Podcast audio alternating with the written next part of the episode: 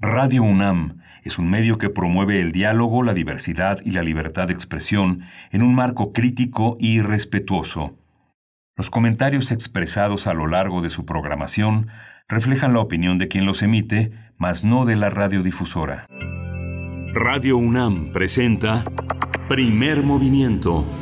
El mundo desde la universidad.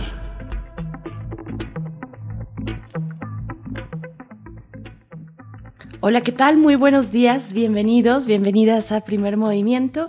Hoy es viernes, por fin es viernes, todavía vale la pena contar los días, no lo sabemos, pero es viernes 8 de mayo y son las 7 con 4 minutos de la mañana. Aquí en Primer Movimiento les saludamos, saludamos a todos los que sintonizan el 96.1 de FM el 860 de AM, por supuesto también a la Radio Universidad en Chihuahua en el 105.3, el 106.9 y el 105.7. Yo soy Berenice Camacho y saludo a mi compañero como todos los días, todas las mañanas, Miguel Ángel Quemain, que también se encuentra desde su hogar. ¿Cómo estás, Miguel Ángel? Buen día.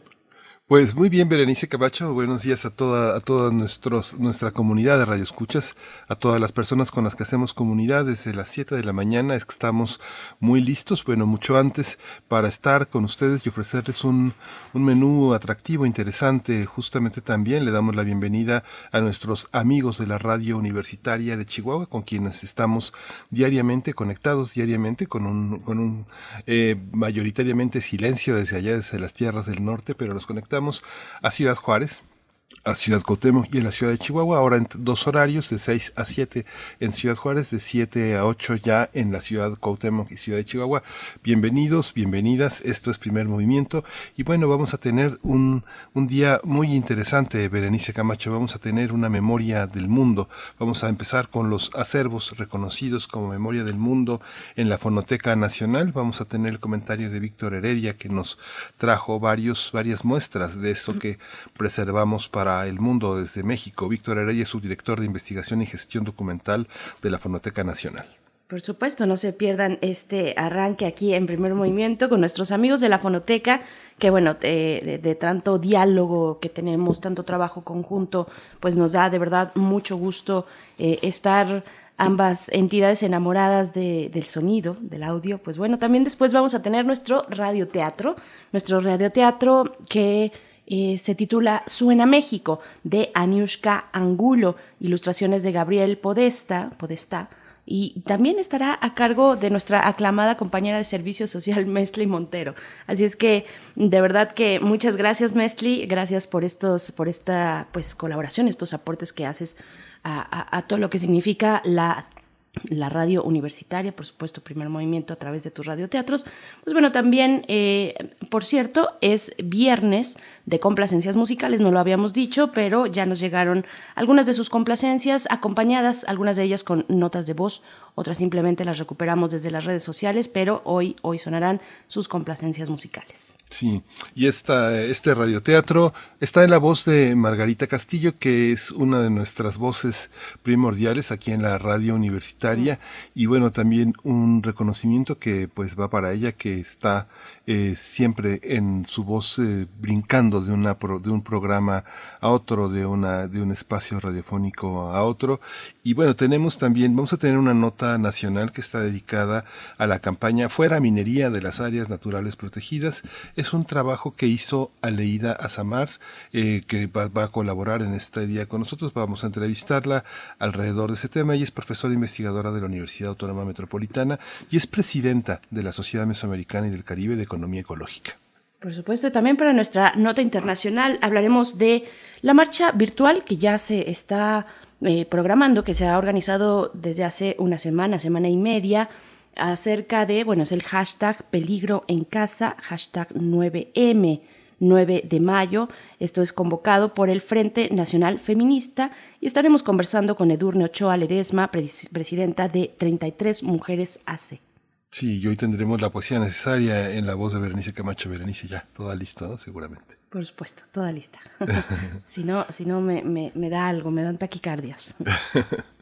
Tenemos una mesa del día. ¿Qué hacer ante los decesos por COVID-19? Vamos a hablar de los protocolos, de las preguntas que hay de las personas alrededor de muchos mitos que circulan, de muchas fake news. Muchas personas también tienen en su imaginario eh, el, esto, esto tan peligroso que las rodea, los vecinos, ¿no? los vecinos que mueren de enfermedades extrañas y una de ellas hoy es el COVID-19. Vamos a hablar de toda esta empatía necesaria, de todo este conocimiento imprescindible para saber qué hacer, qué hacer con el duelo de los otros, qué hacer con nuestro miedo y ¿Qué hacen las autoridades con, con, todas esas prescripciones que nos rodean alrededor de estos lamentables decesos que diariamente nos informan las autoridades sanitarias? Por supuesto, eh, bueno, un tema fundamental en estos momentos, muy complicado, muy adverso, pero hay que saber eh, precisamente, como lo mencionas, qué hacer, qué hacer cuando ocurren cerca de nosotros o en nuestro propio hogar o eh, en nuestra cuadra, pues que se empiezan a escuchar que ya hay estos decesos por COVID-19. Pues bueno, lo estaremos conversando en nuestra mesa del día, mándenos sus, mándenos sus comentarios y después tendremos una charla con Alberto Candiani. Ustedes lo conocen, él es especialista en tecnología, desarrollador de sitios web y de aplicaciones y también es conductor de Radio UNAM en resistencia modulada. Eh, con él estaremos conversando sobre mil máscaras mil médicos, un proyecto que se ha lanzado para apoyar a través de la plataforma donadora. Así es que bueno, esto para el día de hoy, mucha música, la música que ustedes ya nos han enviado. Y pues bueno, vamos a ir con nuestro corte del día, cómo estamos en temas de COVID-19, tanto en el mundo como en México, y que propone nuestra universidad. Vamos para allá.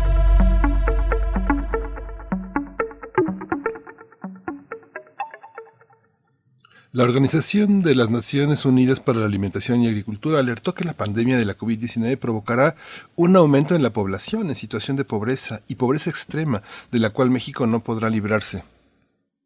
Así es, bueno, al presentar ocho recomendaciones para atender la vulnerabilidad alimentaria, Lina Paul, representante de la FAO en México, celebró el éxito de los programas aplicados por el gobierno federal para garantizar acceso a alimentos y que los precios no aumenten, pero consideró necesaria la ampliación de estos programas y la participación de la sociedad civil organizada para que los alimentos lleguen a las personas que más los necesitan. El presidente Andrés Manuel López Obrador estimó que 500.000 empleos se han perdido por la crisis económica provocada por el nuevo coronavirus. Durante su conferencia matutina de este jueves pasado, el mandatario también dijo que es muy posible que el 17 de mayo se reinicien las clases y las actividades comerciales en los municipios que no tengan contagios del SARS-CoV-2 y tampoco que tengan vecindad con municipios que registren personas infectadas.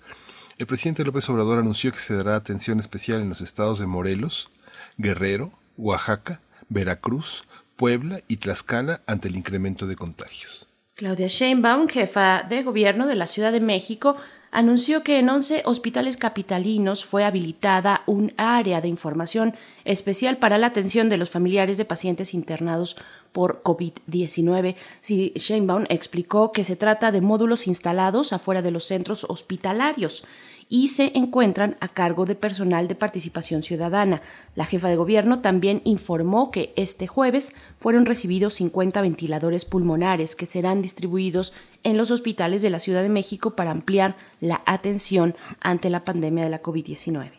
De acuerdo con el informe técnico de la COVID-19 ofrecido ayer por las autoridades de salud, el número de decesos aumentó a 2.961 mientras que los casos confirmados se incrementaron a 29.616 y el de sospechosos a 18.812.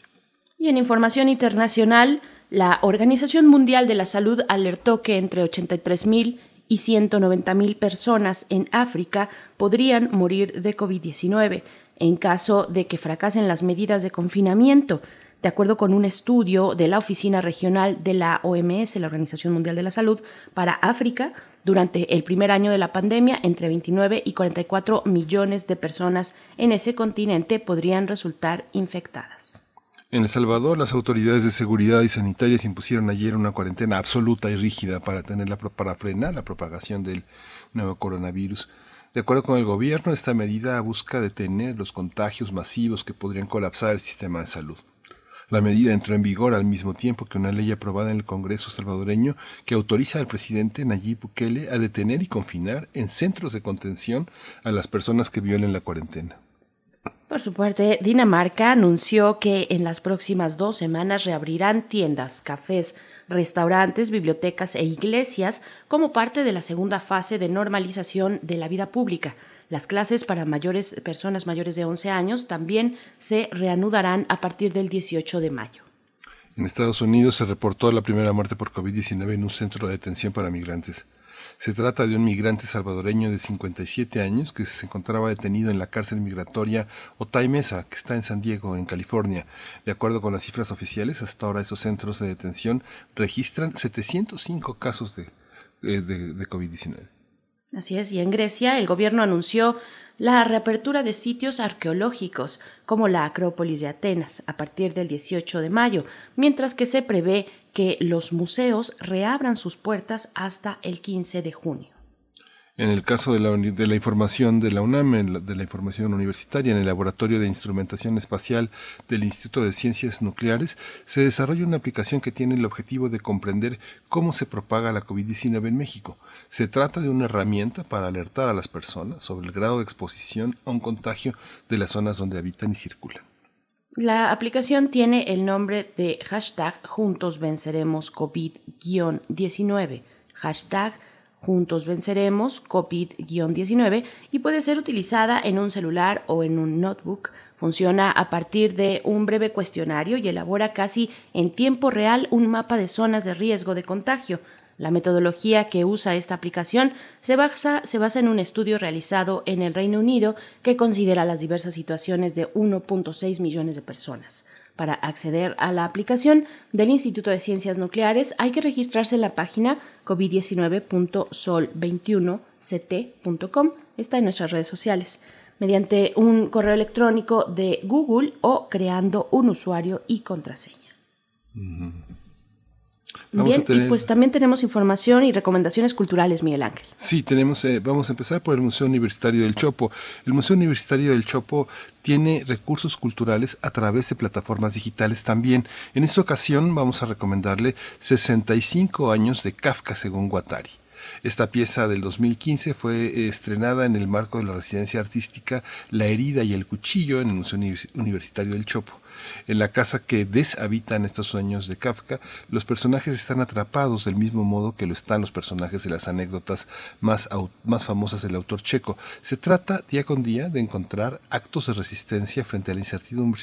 Estará disponible hoy 8 de mayo en punto de las 20 horas y se puede acceder a través de la página de Facebook que dice Museo del Chopo o a través de la página institucional www.chopo.unam.mx y ahí hay que buscar eh, artes vivas y ahí está la herida y el cuchillo, 65 años de Kafka. Así es, y también, eh, bueno, eso por parte del Museo del Chopo, pero también del Instituto de Astronomía de la UNAM les queremos compartir que a través de su canal de YouTube pone a nuestra disposición breves cápsulas sobre temas de interés común acerca de los cuerpos, el espacio, eh, los cuerpos celestes, el espacio y las leyes naturales. En esta ocasión recomendamos en Diálogos Astronómicos el título ¿Por qué Plutón dejó de ser un planeta? Que alguien nos lo explique, ¿no? Entonces, bueno, aquí ya está el canal de YouTube del Instituto de Astronomía. La respuesta estará a cargo de la doctora Julieta Fierro de, este mismo instituto, divulgadora pues muy conocida y muy querida por todos y todas. Así es que pueden entrar directamente al canal de YouTube del Instituto de Astronomía y no perderse estas cápsulas, eh, estas cápsulas de interés común que nos estarán, nos estarán compartiendo. Sí, y pues vamos, vamos, con música, Miguel Ángel. Sí, vamos a ir con música. Lo que pasa es que saben que tengo, tengo de cabeza esta recomendación musical, así que vamos a escucharla directamente de la, de la propuesta de Frida Seldier. Así es.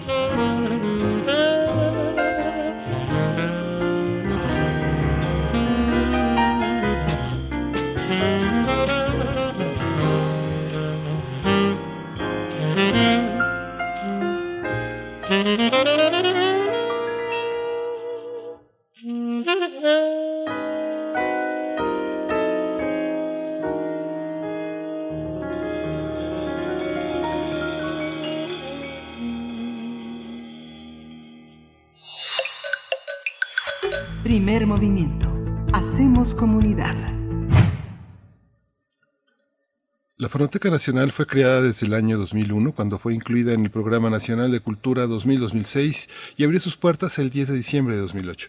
Este organismo se encarga de investigar, registrar, conservar y difundir el patrimonio sonoro de México, derivado tanto de las experiencias en vivo como de la tradición fonográfica y radiofónica. Rescatar y preservar el patrimonio sonoro de una nación es vital para dar cuenta del devenir de su cultura, en donde se cifran creencias, modos del habla, ritmos y entornos sonoros que representan y conforman su identidad. Esto es, eh, es, es, por esto que en 1992 el programa Memoria del Mundo es una iniciativa eh, que se impulsó desde ese momento, una in iniciativa internacional y coordinada también por la UNESCO con el fin de pro procurar y re eh, resguardar el acceso del patrimonio histórico documental de mayor relevancia para los pueblos del mundo. En las diversas ocasiones, la Fonoteca Nacional de México ha sido galardonada por el programa Memoria del Mundo. En 2010, las grabaciones de campo del etnomusicólogo Tomás Stanford fueron laureadas. También la institución recibió el reconocimiento en el 2014 por la colección Documentos Sonoros de Raúl Helmer. En 2015 se le reconoció por la colección Documentos Sonoros de Henrietta Yurchenko, grabaciones históricas de música de pueblos indígenas de México y de Guatemala. Bien, pues a continuación conversaremos con Víctor Heredia, subdirector de investigación y gestión documental de la Fonoteca Nacional. Vamos a conversar sobre el material sonoro, considerado así por la UNESCO como Memoria del Mundo. Y nos da mucho gusto saludarte. Muy buenos días, Víctor Heredia. Gracias por estar con nosotros, con la audiencia de Radio, de Radio UNAM en esta mañana. Bienvenido. Hola, buenos días. Eh, eh, muchas gracias por la invitación a Radio UNAM, al programa de primer movimiento. Gracias. Víctor Heredia, ¿cómo se, ¿cómo se logra entender cuando un documento forma parte del patrimonio de la humanidad que puede interesarles a cualquier investigador del planeta y que les dice cosas, que les dice cosas para siempre? Bueno, este, nosotros lo, lo que hacemos es eh, realizar un proceso, un proceso que tiene que ver con, con la identificación de, de acervos están dentro de la, de la Fonoteca Nacional o que pueden estar resguardados en otras instancias o por otras personas. Eh, hacemos un proceso de identificación, de investigación, de documentación eh, y identificamos fundamentalmente que, que estos acervos tengan ciertas características, que tengan un valor histórico, un valor cultural, valor artístico, un valor testimonial que pueda eh, interesar a, a, la mayor cantidad de gente posible y que tengan también ciertos rasgos de originalidad, de autenticidad, eh, incluso incluso de rareza. Eh, entonces es un proceso pues, largo, complejo, que implica bastante trabajo y que nos permite hacer una propuesta, una, una candidatura ante UNESCO para para que pueda ser registrado como memoria del mundo. Uh ¿Quién hace esta investigación, digamos, documental, sonora? Eh, ¿Cuáles son aquellos parámetros que, que, que, tiene a la mano para poder determinar cuándo un archivo, un archivo sonoro, eh, es susceptible de poder formar parte de la memoria del mundo, porque algunos de los de, de, de las personas que, que, se dedican, que nos dedicamos al audio, a veces no sabemos distinguir. Aquí en este programa hemos conversado con, con, muchos de nuestros colegas que nos dicen es que todo, ¿no? A veces es todo, a veces todo nos da un, un testimonio de lo que de lo que ha ocurrido. Entonces, ¿cómo hacer esta distinción, Víctor Heredia? ¿Cómo no romperse la cabeza para, para, para saber cuáles son esos sonidos que van a complementar y que van a ser parte, pues no solo complementar, que son parte de nuestra misma historia sonora? Bueno, en realidad sí es un asunto muy complejo, ¿no? Como tú dices, eh, yo creo que si nosotros nos ponemos a hacer una, bueno, que es parte de lo que estamos haciendo, una revisión completa de, de todo lo que tenemos en la, en la Fonoteca Nacional, actualmente contamos con eh, cerca de 600 mil registros, de, cerca de 600 mil grabaciones. Muchos de ellos seguramente son candidatos a, a, a, Memoria del Mundo. Entonces, bueno, lo que nosotros hemos hecho con, con los, con los eh, acervos que hemos propuesto es identificar estos rasgos que, que te marca la propia UNESCO, ¿no? Que es lo que yo les comentaba hace un rato. Eh, acervos que, que tengan una, una unidad eh, temática, que tengan un, un valor eh, testimonial importante, un valor artístico, cultural, que sean testimonios de, de acontecimientos eh, que son importantes para, para la nación, para el mundo, eh, y, y, que tengan rasgos que, que, probablemente también ya, ya, ya desaparecieron, ¿no? Los, nosotros los, los acervos que hemos propuesto, la Fonoteca Nacional, eh, eh, son acervos que tienen que ver con lo que se conoce como músicas tradicionales, ¿no? Eh, que abarca una parte de la de la música de los pueblos indígenas y de la música de, regional de México, de diferentes partes de, de, todo el país. Y estos cuatro acervos que, que propuso la Fonoteca Nacional y que son reconocidos, eh, nos hablan de la, de la historia de la música en México, en un periodo que abarca de 1944 a 2005. Muchos de, muchas de estas músicas se han transformado, ya no son las mismas, eh, eh, algunas de ellas han desaparecido. Entonces, eh, este, estos cuatro acervos nos hacen, nos permiten hacer un recorrido por la historia de la música de México y música que es poco conocida, ¿no? que los medios no la difunden, que los sectores urbanos conocen poco, que como les comentaba está en, a veces en franco proceso de desaparición, pero no necesariamente, ¿no? Entonces es música que, que se ha ido transformando, que, que, que nos da un testimonio, una, una, una, nos permite una revisión de la historia musical de México, ¿no? Uh -huh, sí. Víctor, eh, trajiste, preparaste varias muestras de esa, de esa expresión. ¿Podemos ya escuchar eh, alguna de ellas? Sí, por supuesto. Este, bueno, lo, lo que les comentaba, el, los acervos eh, son, son muy amplios, son muy, uh -huh.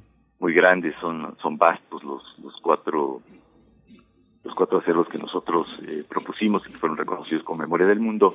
Eh, tomamos algunos ejemplos, desgraciadamente eh, las condiciones de este momento no nos permitió traer más, realmente traemos poquito material, va a ser una, una pequeña probadita, pero si les parece vamos a empezar con, con una pieza, una de las, una pieza que fue grabada por, por Thomas Stanford, eh, una pieza de, de, que pertenece a la danza del venado, que fue grabada en 1961, que se titula El, el pájaro, eh, que es parte de, de, las manifestaciones de la cultura mayo, este, autodenominada Lloreme. Entonces, si gustan, vamos a empezar escuchando esta, este primer ejemplo. Por supuesto, estamos conversando con Víctor Heredia. Ya está de fondo este audio que nos propone. Vamos a dejarlo un momento para escuchar.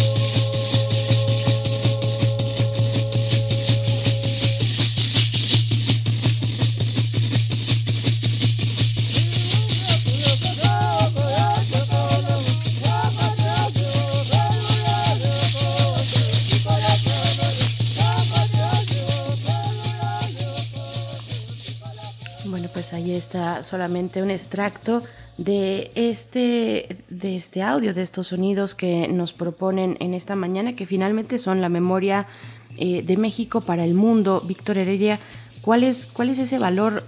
Vaya, explícanos tú que, que, eres parte de, este proyecto, que eres subdirector de investigación y gestión documental de la Fonoteca Nacional. Podemos nosotros dotarle de un valor, identificar la importancia de, estos sonidos, pero cuéntanos tú eh, cómo, cómo fue que decidieron llegar este audio.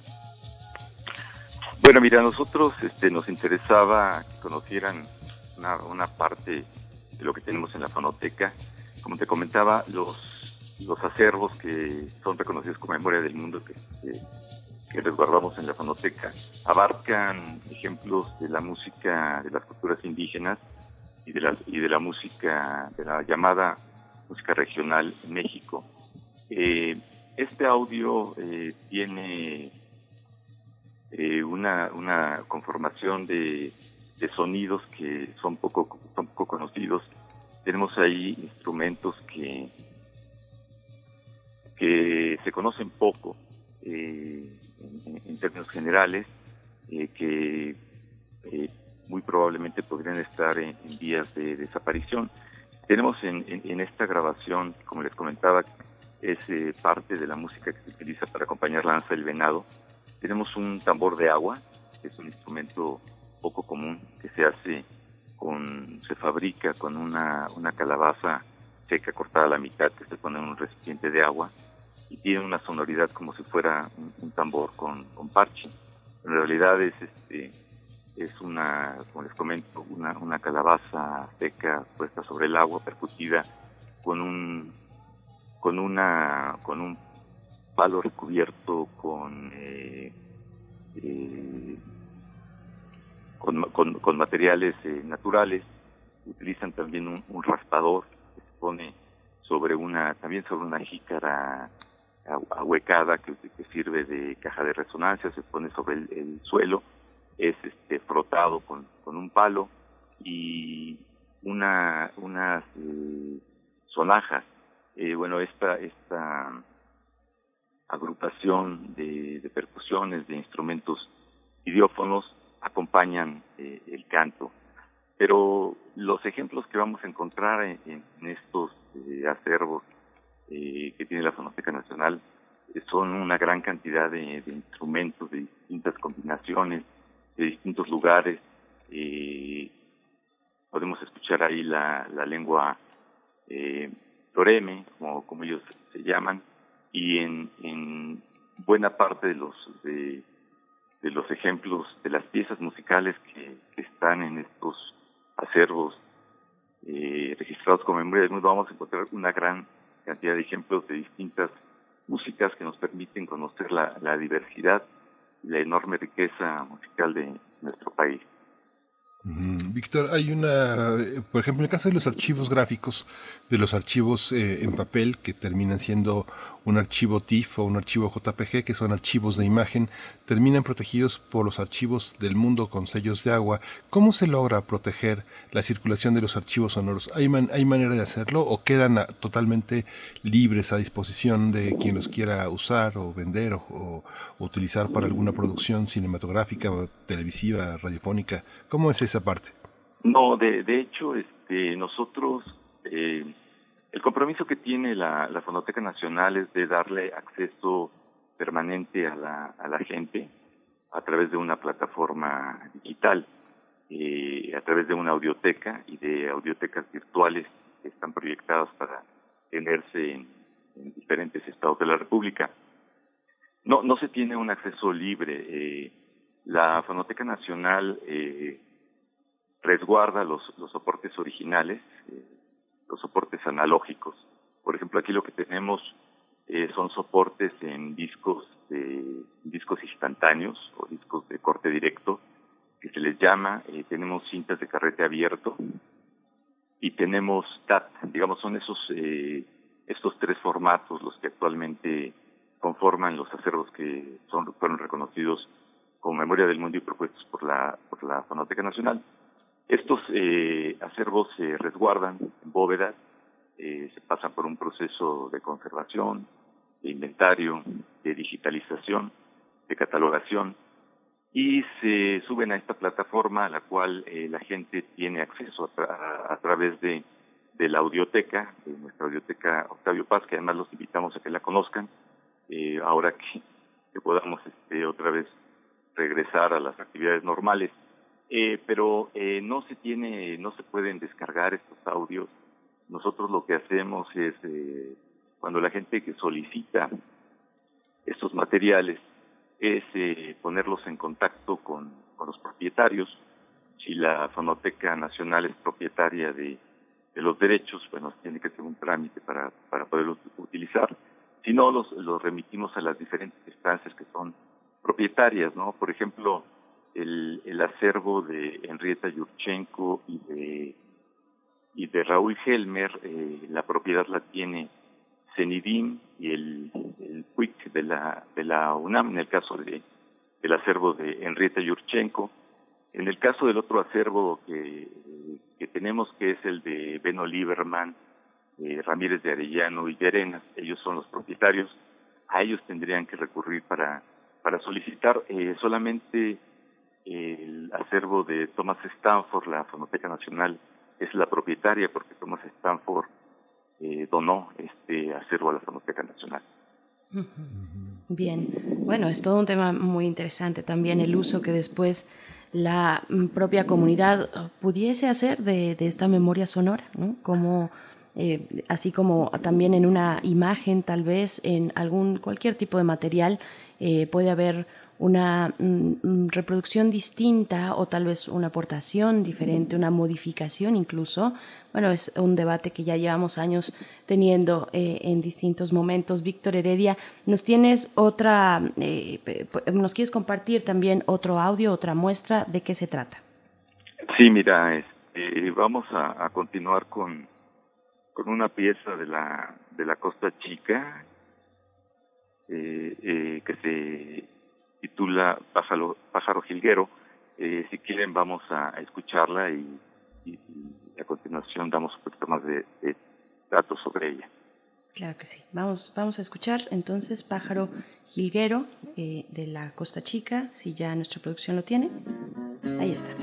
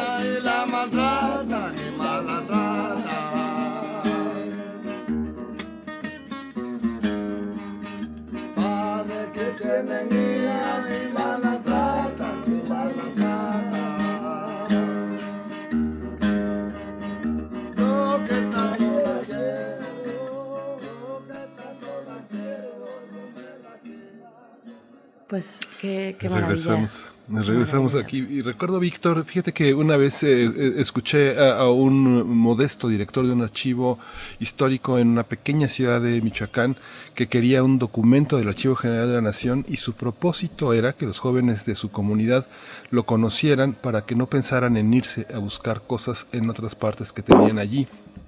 Este tipo de documentos, este tipo de testimonios, eh, nos son una muestra de que tenemos que tener confianza en lo que somos, porque tenemos muchas cosas aquí. ¿Cómo, ¿Cómo, lo sientes tú? ¿Qué sientes tener en tus manos esa, esa posibilidad de ver tantas cosas que te empiezan a pertenecer en el momento en que las empiezas a cuidar, pero que nos pertenecen a todos? Sí, por supuesto, y yo creo que esa es de las funciones más importantes de la Fonoteca Nacional. Eh, esto que tú comentas es, es importantísimo eh, la Fonoteca Nacional resguarda, no solamente se dice que los sonidos de México, evidentemente que sí, eh, pero una parte de lo que resguarda son las músicas de México. Y estas músicas, eh, cuando uno se, acerca a la Fonoteca Nacional, cuando se acerca a este tipo de archivos, te das cuenta de que México realmente cuenta con una, una cantidad de músicas que, que son impresionantes, ¿no? Eh, tenemos eh, música, la, llamada música de concierto, tenemos música popular, tenemos música de las culturas indígenas, tenemos música regional, una variedad impresionante de, de, materiales que, en la medida en que nos vamos, que vamos profundizando en lo que tiene la, la Panoteca Nacional, te das cuenta de que, de que el país realmente cuenta con una riqueza musical enorme, que está, está ahí, que está ahí grabada, pero que también está viva, ¿no? Esa es la otra parte que, tenemos que ver, una parte del patrimonio musical está en, los pueblos, en las comunidades, en las calles, en las urbes, en los mercados, en, un montón de, partes y la Fonoteca Nacional es, es una, una fuente testimonial eh, a la que se puede recurrir, ¿no? Para conocer cuál es la historia, la historia musical de México, por lo menos desde el inicio de la de la grabación a finales del siglo XIX y hasta nuestros días. Entonces, bueno, lo, lo, que tú dices realmente es un gran compromiso y en la medida en que uno avanza se da cuenta de que pues conoce realmente poco de lo que de lo que conforma musicalmente este país, ¿no? Y estos acercamientos eh, te permiten darte cuenta de los tesoros que, que, tiene la Fonoteca Nacional pero de los tesoros que están en la memoria de, la gente ¿no? y de las comunidades. Por supuesto, y nos entusiasma mucho, mm, Víctor Heredia, que sea a través de estas frecuencias universitarias que podamos compartir parte de estos testimonios sonoros, musicales también. Eh, estos audios que nos compartes esta mañana tú mismo. Y, yo quiero preguntarte, estamos ya a, poco de despedirnos contigo, de ti, mm, queda todavía un audio más por delante, pero antes de llegar a él, quiero preguntarte sobre lo que está eh, pasando, lo que está ocurriendo pues en la fonoteca a través de sus plataformas de musicoteca.mx, de Contigo en la Distancia. Cuéntanos, por favor. Ah, pues, pues muchas gracias. Eh, qué bueno que, que, abres, que abres este espacio. Eh, estamos, eh, se está trabajando en, en la en la difusión de estos materiales. Eh, la Musiteca, como tú comentaste, es un proyecto de la Fonoteca Nacional que lo que pretende es acercar la música mexicana al, público en general. Entonces, ahorita es una muy buena oportunidad de hacer un recorrido por la, por la música mexicana. Eh, yo los invito a que entren a musiteca.mx, a que la conozcan, a que la disfruten, a que hagan este, este recorrido por los diferentes géneros de las músicas mexicanas. Ahí van a encontrar una, una oferta muy importante también eh, los invito a que conozcan la página de la Fonoteca Nacional, eh, www.fonoteca.gov.mx. Ahí hay también eh, muchos materiales que se están poniendo a disposición en esta en esta contingencia, eh, materiales no solamente musicales, eh, materiales radiofónicos, materiales eh, científicos, una una una probada de lo que de lo que hay en la Fonoteca Nacional en cuanto audio y estamos también participando en esta plataforma, esta iniciativa de la Secretaría de Cultura, Contigo en la Distancia, donde también van a encontrar una, una oferta de, de, audios, de, de, posibilidades de escucha que regularmente no se tienen. Eh, la alternativa que da la, la Fonoteca Nacional y sus plataformas es distinta a la, a la que da la, oferta eh, la oferta de la radio comercial, la oferta de las redes en, términos generales. Entonces es una invitación para que la gente eh, escuche lo que la Fonoteca Nacional tiene. Eh, yo les recomiendo mucho eh, la musiteca, escúchenla con calma, hagan un recorrido que les puede llevar por, por los diferentes lugares de las músicas mexicanas.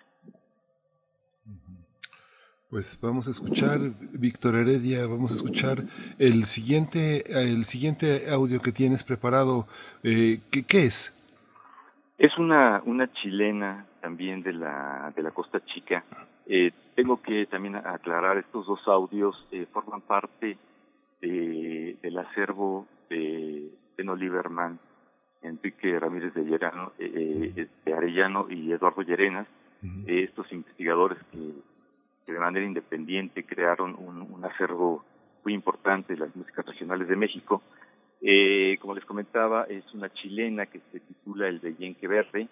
Eh, es una grabación que fue hecha en 1974. Eh, la interpretan el conjunto de los hermanos Umblina Gallardo. Es un trío a manera de estos tríos que conocemos de boleros. Es, es, una pieza muy interesante, muy atractiva de la región de la Costa Chica. Pues mm, nos vamos a, despedir con eso. Víctor Heredia, subdirector de investigación y gestión documental de la Fonoteca Nacional, con las invitaciones que ya has comentado a la audiencia. Y mm, entonces te, despedimos. Muchísimas gracias. Muchísimas gracias a ustedes por este, por este espacio.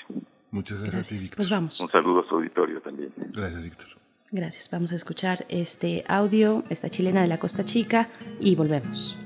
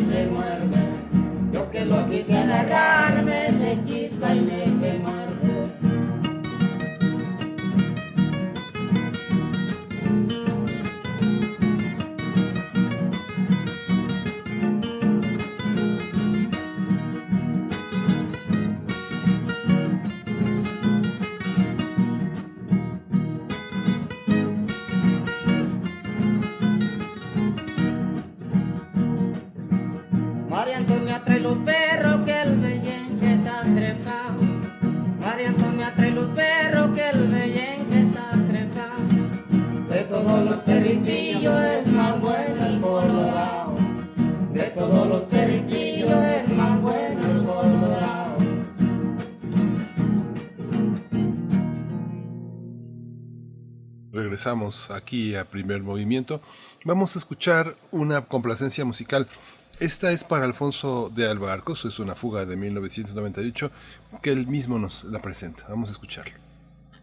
Hola, esta fuga, una pieza del año 1994 interpretada por un ensamble de músicos que se hace llamar Mannheim Steamroller, se la quiero dedicar a los amigos. A los amigos que continuamente te respaldan y que, desde hace años, me motivan a experimentar el gusto por escuchar música nueva. Algunos de ellos no los conozco en persona, pero no tengo duda de que disfrutan su trabajo en Radio UNAM.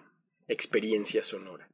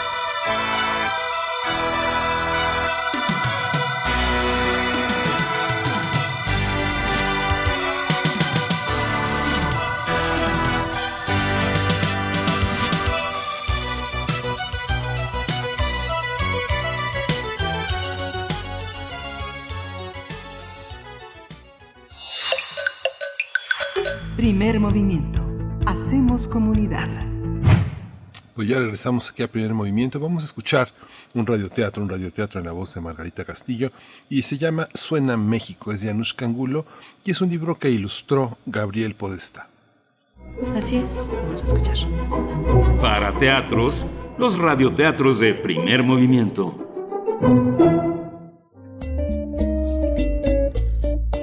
Suena México. Anushka Angulo.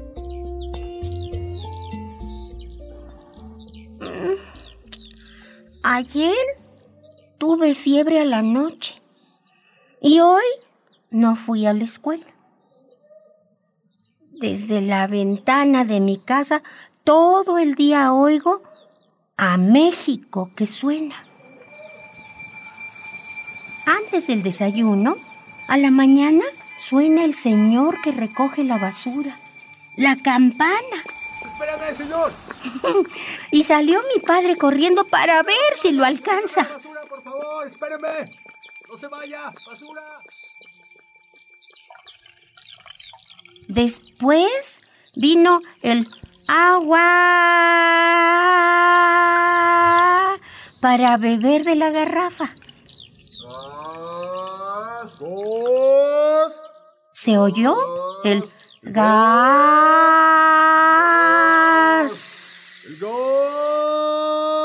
Para calentar el agua. El afilador de cuchillos y tijeras tocó su flauta.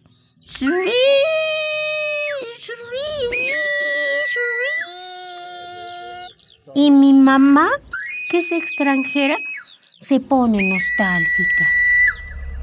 Llegó un camión con fruta y se quedó en la esquina. Llévese a 10 pesos la bolsa, señora de naranjas. A 10 pesos el kilo de plátano. El kilo de tomates le traemos esta vez a su casa.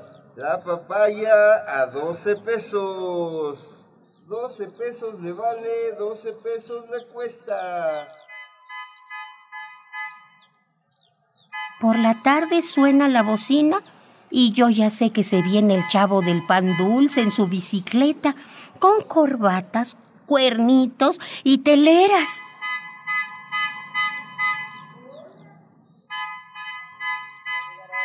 ricos y deliciosos tamales oaxaqueños. El señor de los tamales no se puede confundir porque canta tamales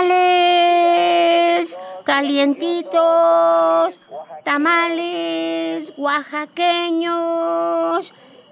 Ah, pero yo ya cené y me voy a dormir.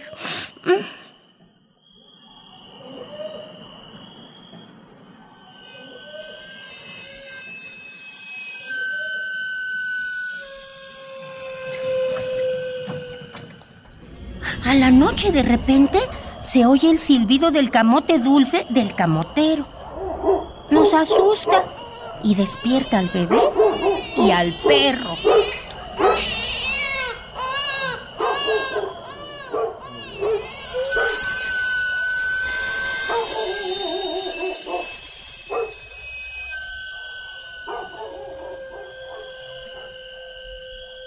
Lo que más me gusta de todo es a la hora de la siesta, cuando pasan tocando el tambor y la trompeta, y mi mamá y yo les echamos una moneda.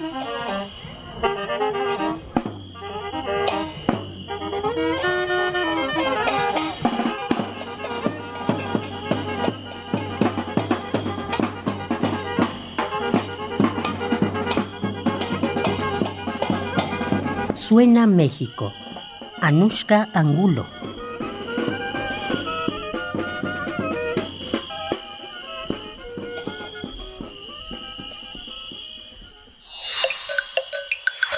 Primer movimiento.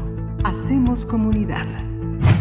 Bien, pues ya, ya volvimos después de este radioteatro con las voces de nuestros compañeros, de nuestra compañera Margarita Castillo, de El Perro Muchacho también salió por allá, Héctor Castañeda, Antonio Quijano, nuestro jefe de eh, noticias. Y pues bueno, Miguel Ángel, son las 7 con 59 minutos. Estamos despidiéndonos ya de la Radio Universidad en Chihuahua. Esperamos que disfruten mucho su fin de semana, que se cuiden, que, permanezcan en casa en este fin de semana que se festeja a, a las madres en este país. Pues bueno, hay que mantenernos en casa y es el mejor festejo que podemos hacer en estos momentos y no hay que dejar de insistir en eso eh, mantenernos en casa, ya habrá el momento, pues el tiempo eh, para poder festejarlas de otras maneras, pero hoy nos toca así, así nos lo impone esta contingencia.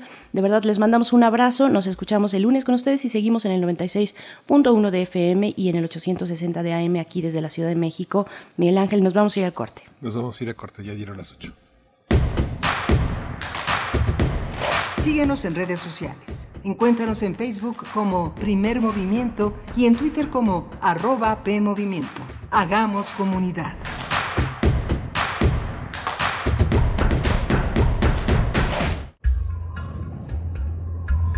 A lo largo de los años, la especie humana ha dejado una huella de destrucción en el planeta. Estamos muy cerca del punto de no retorno. Este es el momento de realizar nuestro cambio de conciencia. Habitare, Agenda Ambiental Inaplazable.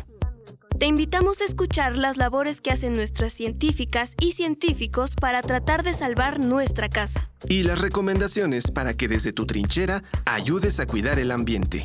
Todos los lunes a las 16 horas, por el 96.1 de FM.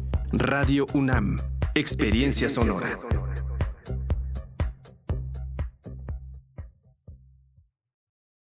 Hay quienes no se están quedando en casa. No los ves, pero puedes sentir su generosidad y valor. Doctoras, médicos, enfermeros, periodistas, repartidores. Personas que dan servicio de transporte público, seguridad, luz, agua y basura. En México siempre rendimos homenaje a nuestras y nuestros héroes. Hoy reconocemos a quienes están cuidándonos ahí afuera. Para cuidarnos contamos todas. Contamos todos. INE. Hola, soy Susana a Distancia. Yo sé que cuando eres niña, niño o adolescente, no es fácil quedarte en casa. Quieres ver a tus amigos, salir a jugar o ir de paseo. No te preocupes, esta situación pasará pronto. Aprovecha para jugar y crear. Lee, inventa relatos, investiga historias. Hazle caso a mamá y papá, ayuda en las labores de la casa y haz ejercicio. Así, serás un héroe o una heroína contra el coronavirus. Y recuerda, quédate en casa. Gobierno de México.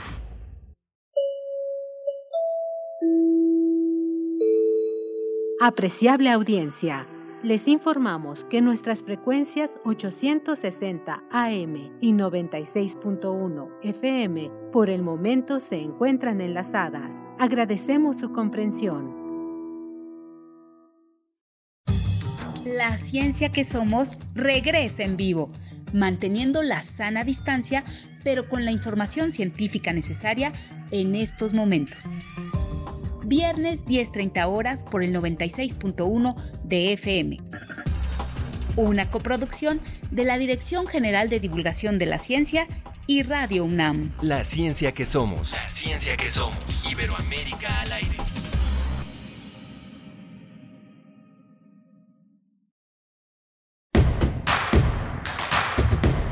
Encuentra la música de primer movimiento día a día en el Spotify de Radio UNAM y agréganos a tus favoritos.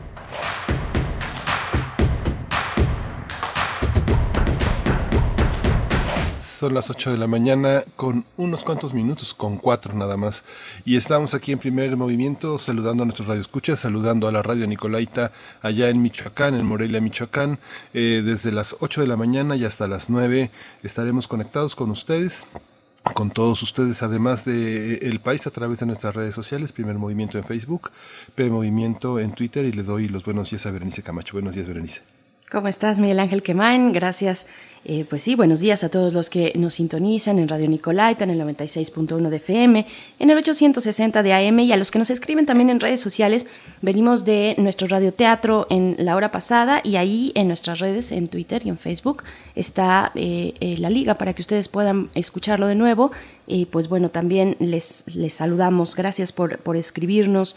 Gracias a Miguel Ángel Gemirán, que siempre está presente aquí en redes. Alfonso de Alba Arcos, que ya sonó tu recomendación musical de esta mañana. Rooster Water también está por acá. Saludos, Rooster a Guillermo Barranco, Abel Arevalo, a todos ustedes, a Carmen Valencia, dice que qué bonito estuvo el radioteatro, a Mirko Zun, qué nostalgia de todos esos sonidos de mi infancia, nos dice, con este radioteatro, con las voces de Margarita Castillo, Antonio, Antonio Quijano y Héctor Castañeda, el perro muchacho. Así es que, bueno, gracias, gracias por sus comentarios. Vamos a tener en la siguiente hora nuestra nota nacional. Vamos a conversar con Aleida Azamar. Ella es profesora investigadora de la Universidad Autónoma Metropolitana y presidenta también de la Sociedad Mesoamericana y del Caribe de Economía Ecológica y conversaremos sobre la campaña que están lanzando que se titula Fuera minería de las áreas naturales protegidas. Así es que esto para en unos momentos más en nuestra nota nacional, Miguel Ángel. Sí, vamos a tener también en la parte de la minería una, un trabajo este, importante de Aleida, pero también vamos a tener una visión sobre una marcha que ahora se realiza, una marcha de mujeres que ahora se realiza en el encierro desde, las, desde los hogares, que convocó el Frente Nacional Feminista y vamos a hablarlo con Edurne Ochoa Ledesma, eh, que es presidenta de 33 Mujeres AC. Y queríamos comentarles también que el radioteatro que acabamos de pasar está en nuestras redes sociales. Vale la pena que le echen una mirada y que vuelvan a darle una escuchada. Es un radioteatro que se grabó aquí en primer movimiento en 2017, lo, lo, produjo Frida Saldívar y bueno, están las voces de nuestros compañeros de una radiodifusora que sabe hacer teatro, que tiene entre su patrimonio una capacidad de generar una, una, una, ficción, que es una ficción también propiamente radiofónica, que conmueve y que nos acerca a todos los que tenemos la oportunidad de, de escucharlo con los ojos cerrados, entre amigos o solos. Por supuesto, y tenemos aquí en Radio UNAM eh, ese acervo y también eh, a, las personas que finalmente nos van guiando, a las personas que saben, a los que saben de teatro y de radioteatro. Tenemos a muchas personas eh, cercanas y queridas que, bueno, pues ahora todos en nuestras casas, ojalá podamos ya regresar, será el momento cuando sea, cuando llegue, pero de verdad que queremos ya regresar y continuar con estas actividades y con este trabajo cotidiano de la radio universitaria que incluye el teatro, que incluye la sala Julián Carrillo, que incluye tantas cosas, pues sí, hablo un poco desde la nostalgia y la tristeza de estos momentos que hay que aguantar de todas maneras. Eso no significa que, eh, que, podamos levantar ya ahorita y empezar a salir, sino todo lo contrario. Hay que cuidarnos, hay que mantenernos en casa ahora más que, nunca, que nos estamos acercando ya pues a un punto crítico, un punto importante de la ocupación hospitalaria. De nuevo, este 10 de mayo hay que permanecer en casa. Bueno, nos vamos a ir ahora sí con nuestra nota nacional. Sí, nos vamos para allá. ¿no? Vámonos. No, todavía no, todavía no, no. nos vamos. Quería Todavía no nos aprovechar vamos. para comentar, comentar una pequeña cosa. Fíjense que eh, el libro de hoy eh, está eh, de Adolfo Martínez Palomo, con quien logramos conversar hace unas semanas. Es un libro que se llama En Defensa de Pasteur. Hoy es un regalo del Colegio Nacional de viernes. Es un libro, es un libro muy conmovedor, muy importante, muy interesante. Eh, sobre Luis Pasteur, que murió hace casi 125 años, y este libro que editó el doctor Adolfo Martínez Paloma en 2017, pues es muy importante, sobre todo en estos momentos.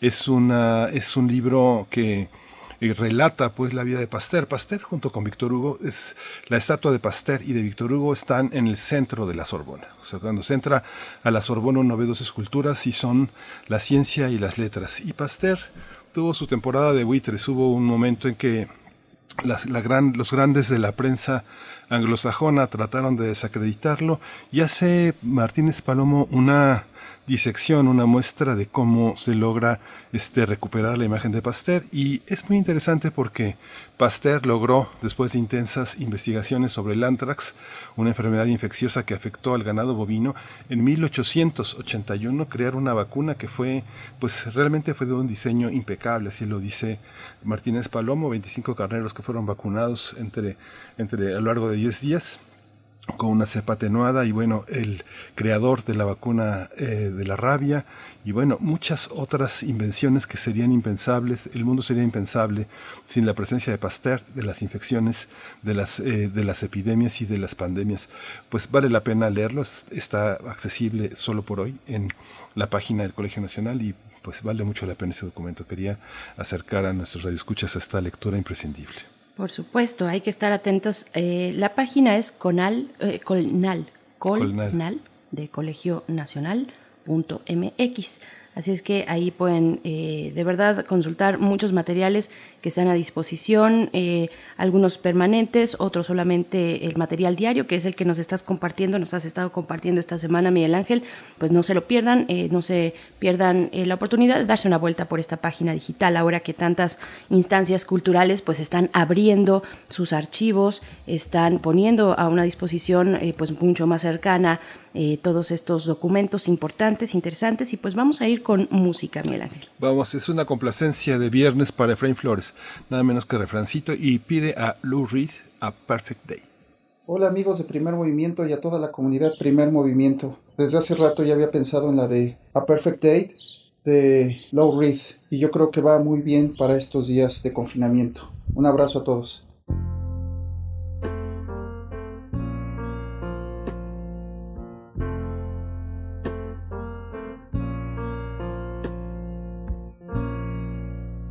Just a perfect day.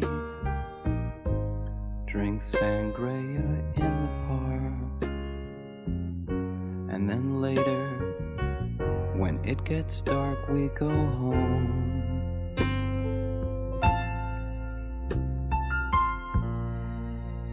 Just a perfect day.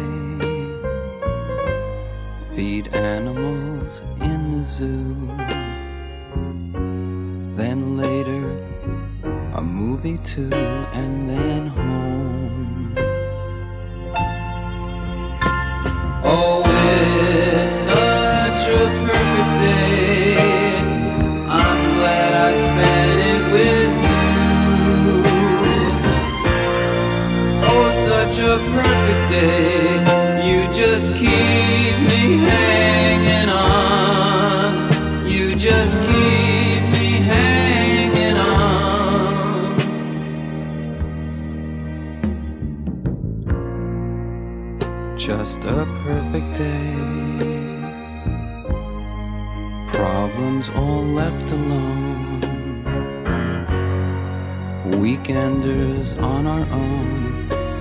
Such fun.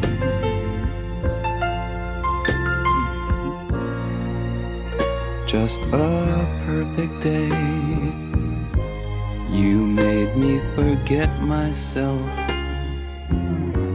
I thought I was someone else, someone good. Oh,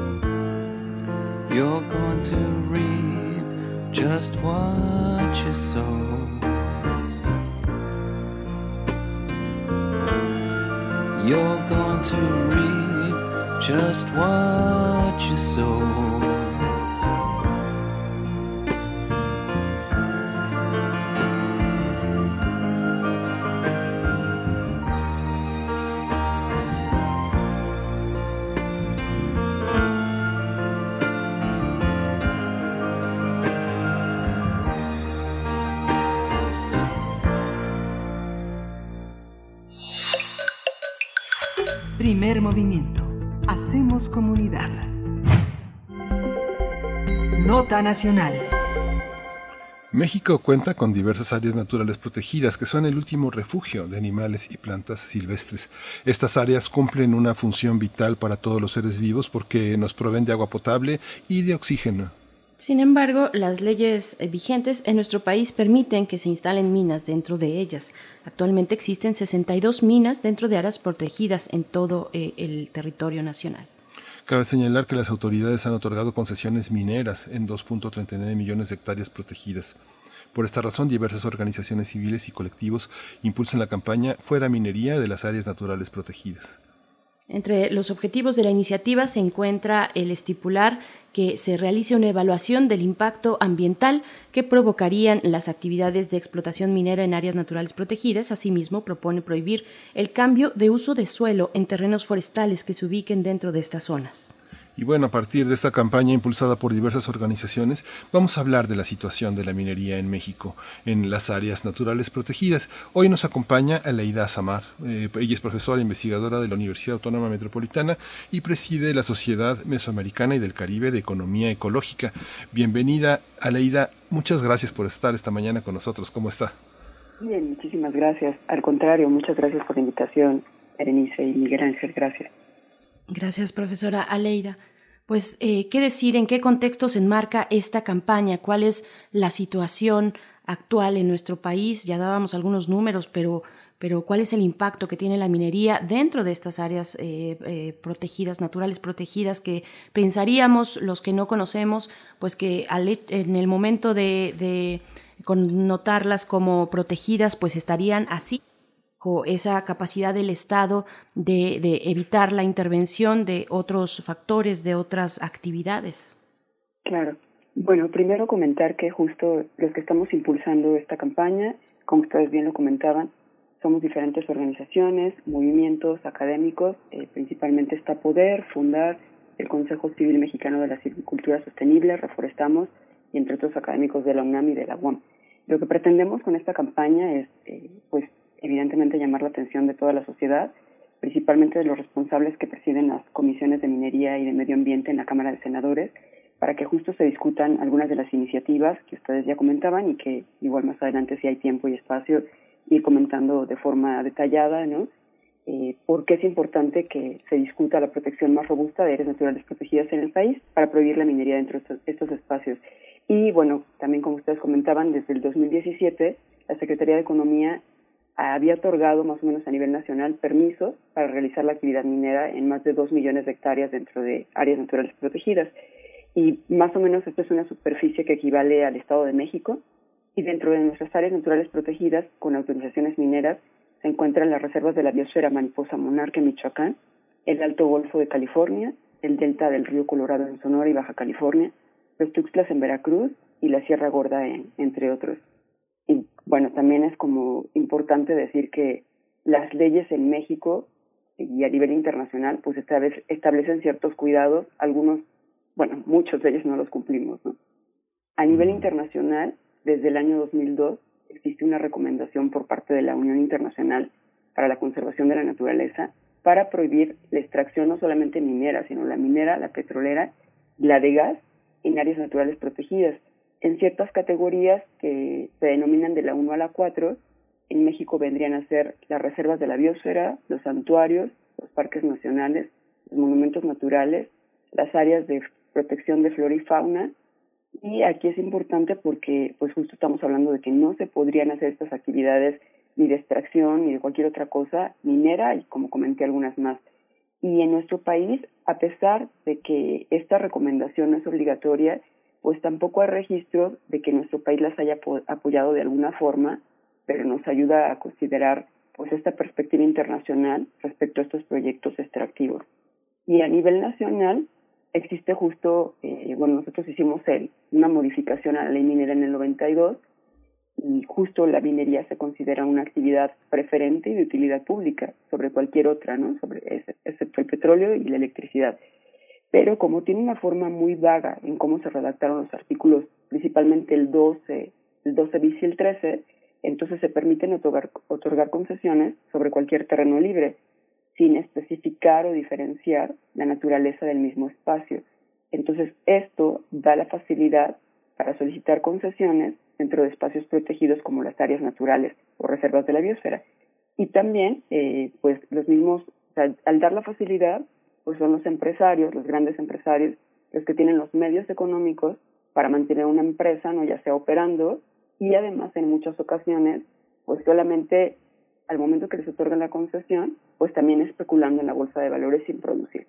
Por otro lado, esta misma ley, la ley minera, también implica que dicha actividad se puede realizar pues en estos espacios, aunque allí habiten pueblos indígenas o poblaciones rurales, por lo que se pueden destruir culturas, despojar a las personas, terminar con lugares sagrados, además de que la actividad minera al quedar por encima de otra, eh, pues queda por encima de actividades básicas como, que son de soberanía alimentaria, como la siembra de maíz, frijol, calabaza, y también como ustedes ya comentaron, ¿no? Estas reservas son muy importantes porque pues tienen eh, cuencas muy importantes de agua y además la minería necesita indispensablemente el agua.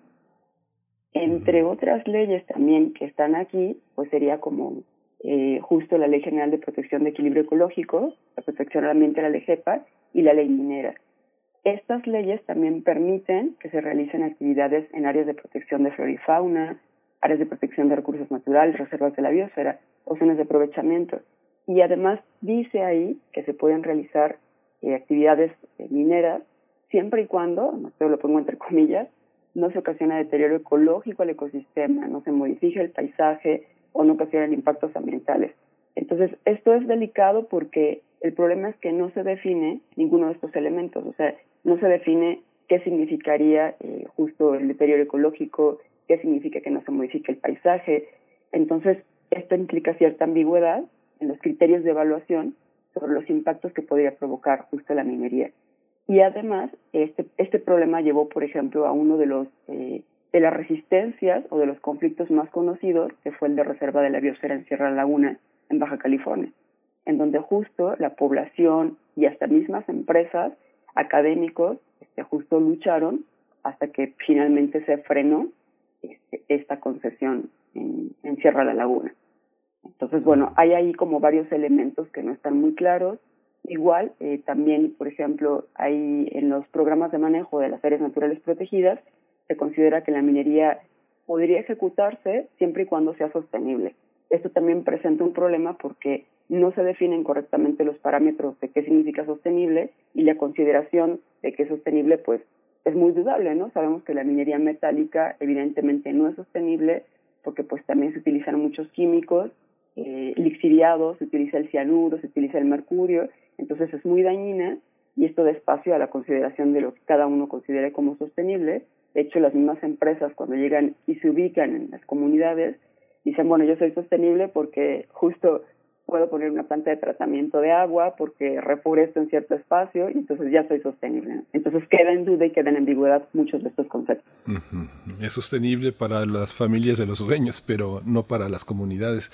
Esta visión de las concesiones tan a largo tiempo, tan concesiones por 30, 50 años, ¿cómo, cómo se dio esta historia? Hoy pareciera que eh, la, la, la labor de los ecologistas, de los académicos, de los investigadores trata de echar atrás estas estas concesiones tan, tan lucrativas eh, y que incluso, no sé, en países tan pequeños, tan injustos, tan, tan, donde hay tanta inequidad como El Salvador, pues prácticamente ha quedado fuera esta actividad.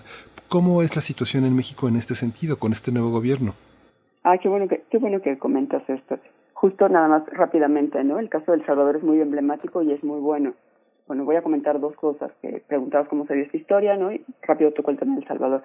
Es es muy emblemático porque en El Salvador, justo en el año 2017, ellos con una lucha que traían desde hace varios años, lograron prohibir, en marzo de 2017, lograron prohibir la minería metálica. traían una lucha desde hace muchísimos años y la lucha empieza a partir de que se dan cuenta de que su río más importante estaba contaminado y estaba contaminado justo por la minería metálica. Entonces deciden pues el agua o la vida, o sea, y el agua o la mina. Entonces deciden prohibirlo entre la lucha de académicos, eh, la iglesia es quien, quien empieza justo también con esta, con esta dinámica, ¿no? con esta socialización del problema y bueno, evidentemente la población. Eh, aquí es importante decir que casi siempre en todas estas luchas, creo que hay que recalcarlo, siempre hay defensores del ambiente que, que pues van a ser masacrados, asesinados, criminalizados, ¿no? Eh, las empresas siempre van a cooptar también a los líderes y muchas veces hasta los militares van a entrar. En México, eh, todo esto que ha estado pasando, pues bueno, ha habido muchas reformas a diferentes leyes, no solamente a la ley minera, sino a nuestra constitución también, ¿no? Eh, justo el artículo 27 constitucional se ha modificado, también la ley de inversión extranjera directa, estamos en el Tratado de Libre Comercio dándole preferencia en la sección 11 a Canadá y Estados Unidos con las empresas, entonces venimos desde la década de los 90 modificando un montón de leyes secundarias y también, pues yo decía, parte de la Constitución y otras leyes que existen que pues evidentemente no cumplimos. Me parece a mí muy importante que esté el principio precautorio que tenemos desde Río de, Río de Janeiro en 1992 y que sería, pues, si sabemos que los riesgos son ciertos e inciertos y tampoco los cumplimos. Pero bueno, actualmente eh, con este gobierno, que es justo la pregunta que me haces, ¿no? Se ha dicho que no se van a dar más concesiones y bueno, tenemos justo esta también de los cardones, que hasta ahora más o menos se dice que no se va a hacer minería ahí, pero a pesar de esto, eh, pues bueno, sigue justo permitiendo que especulen las empresas, seguimos con ciertos problemas y bueno, tenemos aquí vigente a ver qué pasa, ¿no? Con el problema justo de pasta de conchos de 2006, que se supone que se ha dicho que se van a sacar justo, eh, pues, los cuerpos que se tienen ahí de 63 mineros que pasó el accidente de 2006 y bueno, también tenemos la discusión ahí muy fuerte de Grupo México, que es una empresa que ha venido contaminando, derramando lixiviados desde hace mucho tiempo, en Río Bacanuchi Río Sonora 2014, hace un año en Mar de Cortés. Entonces, yo creo que todavía hay muchas cosas por discutir y está pendiente, por ejemplo, estas iniciativas que tenemos también de áreas naturales protegidas. Son cuatro iniciativas y pues ninguna de ellas se ha discutido. Entonces, eh, pues creo que todavía faltan muchas cosas por cambiar. Y en un, en un momento más eh, pediremos, profesora Aleida Azamar, que eh, eh, pues comentar sobre estas iniciativas, estas cuatro iniciativas, pero me quisiera detener en algo que mencionaban y que es una de las aristas de esta problemática, que es la persecución hacia defensores y defensoras del medio ambiente, del territorio, que tenemos y sabemos ya desde hace varios meses, por lo menos, que en lugares como, en países como Colombia, en algunas regiones de Colombia, incluso de Brasil, hay una persecución importante contra ellos, muy importante, muy grave, alarmante, de, defensores eh, asesinados en esos lugares. Y nosotros también tenemos nuestra propia historia en ese sentido. ¿no? Eh, mm, pienso, por ejemplo, en la sierra, en las comunidades Rarámuri, pienso en, eh, en, la defensa de, contra la tala de los árboles, ¿no? la defensa de, de las montañas, eh, del, del, caso de Valdenegro, por ejemplo. ¿no? ¿Cómo, ¿Cómo estamos en este momento con un panorama probablemente distinto, seguramente distinto, que plantea este nuevo gobierno? Bueno, yo no sé qué tan distinto, eh, porque justo quisiera comentar un caso, algo que está sucediendo en Zacatecas, específicamente con la minería. Eh, Zacatecas es un lugar muy emblemático porque es el lugar que nos da más plata a nivel internacional, no solamente en México. Entonces es de donde se extrae, donde se saca y donde se produce más plata a nivel mundial. Eh, justo ahí eh, hay una persona que ha defendido, y menciono su nombre sin ningún problema, ¿no? Don Roberto de la Rosa, en, específicamente en la zona noreste de Zacatecas, en Mazapil. Eh, ahí se encuentra muy cerca, bueno, se encuentran varias mineras en Mazapil. No solamente está eh, Frisco, también está justo Peñasquito, que Peñasquito también es muy importante, antes era una empresa canadiense, ahora es estadounidense, y bueno, están otras empresas ahí que sacan diferentes minerales. Entonces, eh, justo en este municipio, eh, ellos no han permitido que entren pues algunas de las empresas mexicanas en, en, Mazapil. Entonces, don Roberto ha sido una persona que está siendo perseguida porque no quiere, pues justo donar su territorio, donar, digamos, ¿no? Donar o ceder su territorio a estas empresas. Entonces la ha defendido y ha sido perseguida por mucho tiempo. Entonces, en este caso, pues estamos hablando específicamente de un líder que se opone a esta situación. Y bueno, así podríamos nombrar a muchos más en la minería específicamente, ¿no? Justo Mariano Abarca en Chicomozuelo, en Chiapas, pues fue asesinado, fue perseguido hace varios años, ya bastantes, y lo vincularon con el narcotráfico. Lo mismo con Quintín, del, eh, Quintín Salgado. Entonces, eh, pues en este en este tenor no de la minería y en otros más como tú, bien comentabas Berenice pues tenemos muchos líderes asesinados o desaparecidos también en el territorio igual que periodistas entonces eh, creo yo que el caso y pongo el, amplío un poquito más el caso de Zacatecas el, en este momento en Zacatecas existe un montón de violencia entonces yo creo que pues no ha parado no y hay investigaciones importantes acerca de en territorios extractivos cada vez que las zonas que son extractivas se han militarizado cada vez más, sin importar si justo el color, digamos de alguna forma, ¿no? El color de quien gobierna, sin importar si estamos hablando de gobiernos más neoliberales o de gobiernos más progresistas. Entonces, en zonas donde hay petróleo, en zonas donde hay minerales, en, donde, en zonas donde hay eólicas, entonces eso está eh, documentado justo por eh, pues varios estudios a nivel internacional.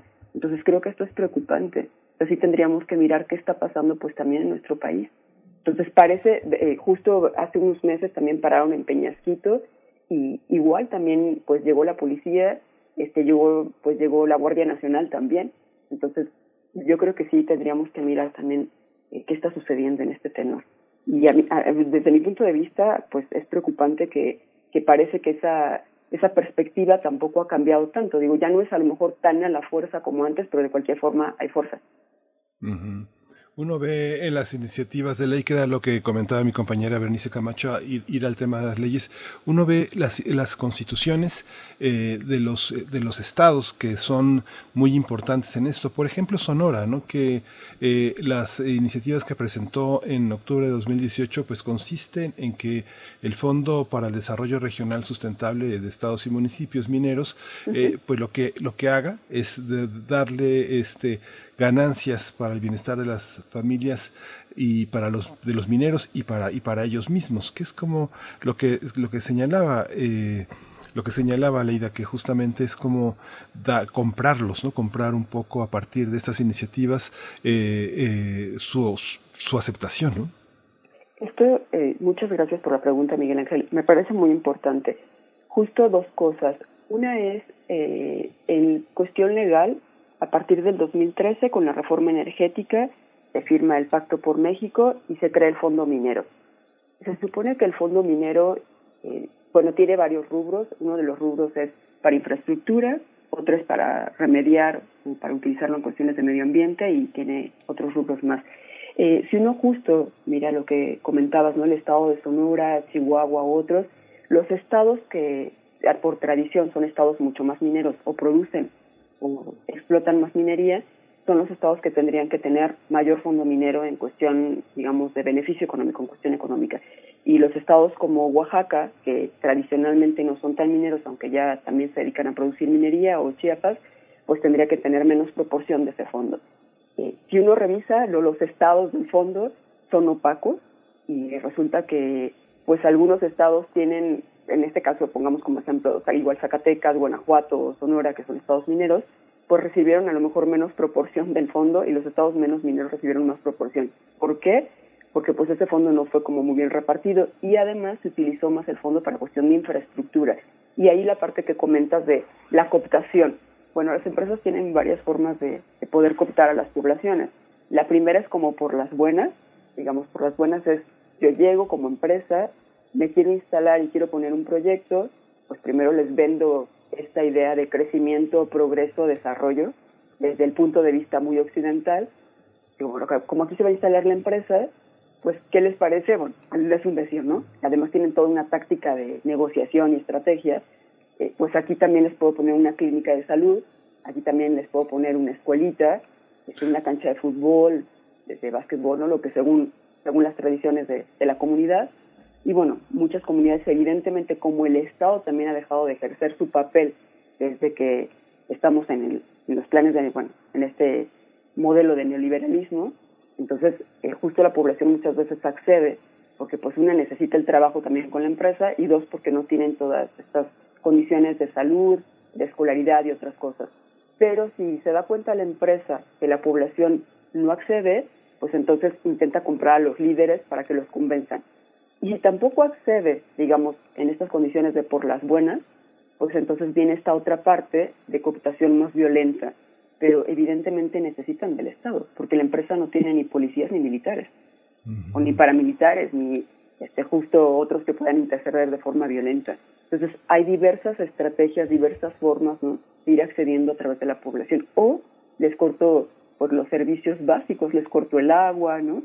Les, les voy dejando sin ciertas cosas y esto no solo pasa en la minería, esto pasa en muchos de los megaproyectos extractivos que conocemos a nivel nacional, ¿no? Por poner el ejemplo también del aeropuerto, en Atenco que justo son dejando también sin agua, ¿no? O en cualquier otro donde se quiere implementar un megaproyecto extractivo, pues poco a poco veo cómo los voy cooptando, o por las buenas o por las malas, ¿no?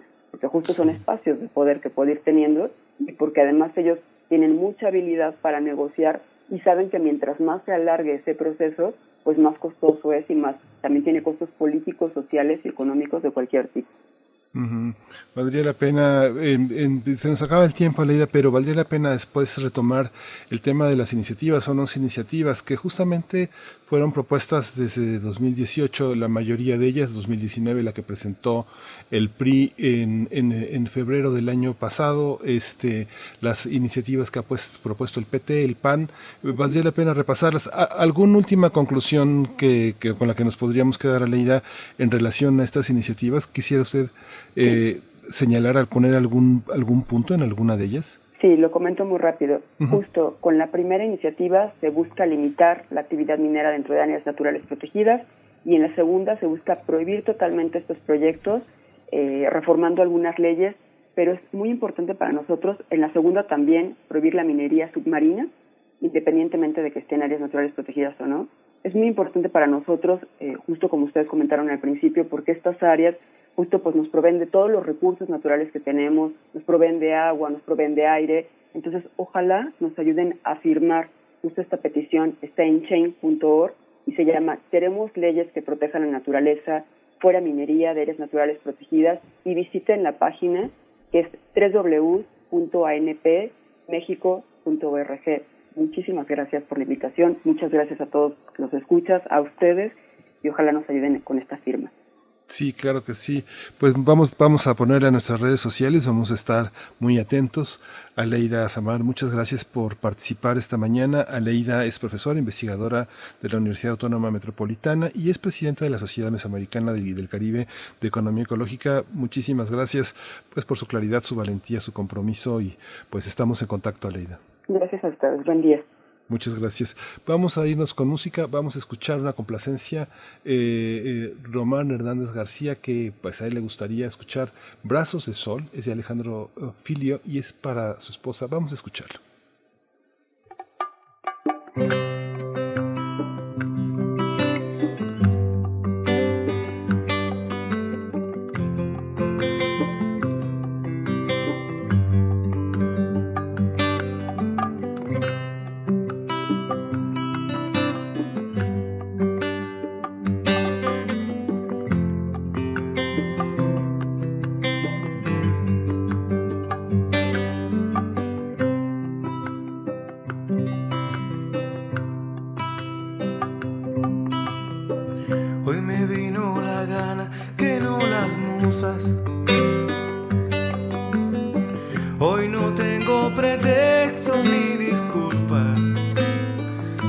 cantarte a ti, para escribirte un verso y descubrir.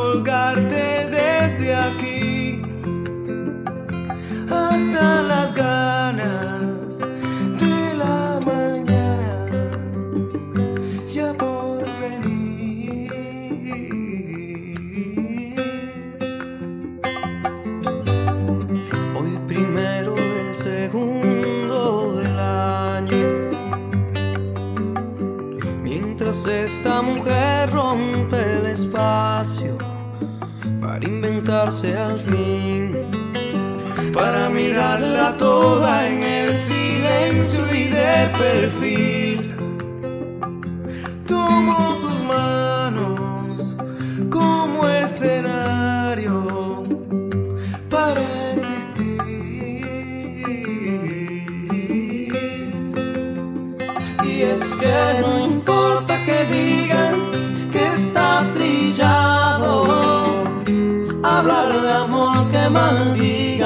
Si no han probado la noche en sus brazos de sol. Y es que no importa que digan que está trillado. Hablar de amor que maldigan si no han probado la noche en sus brazos de sol.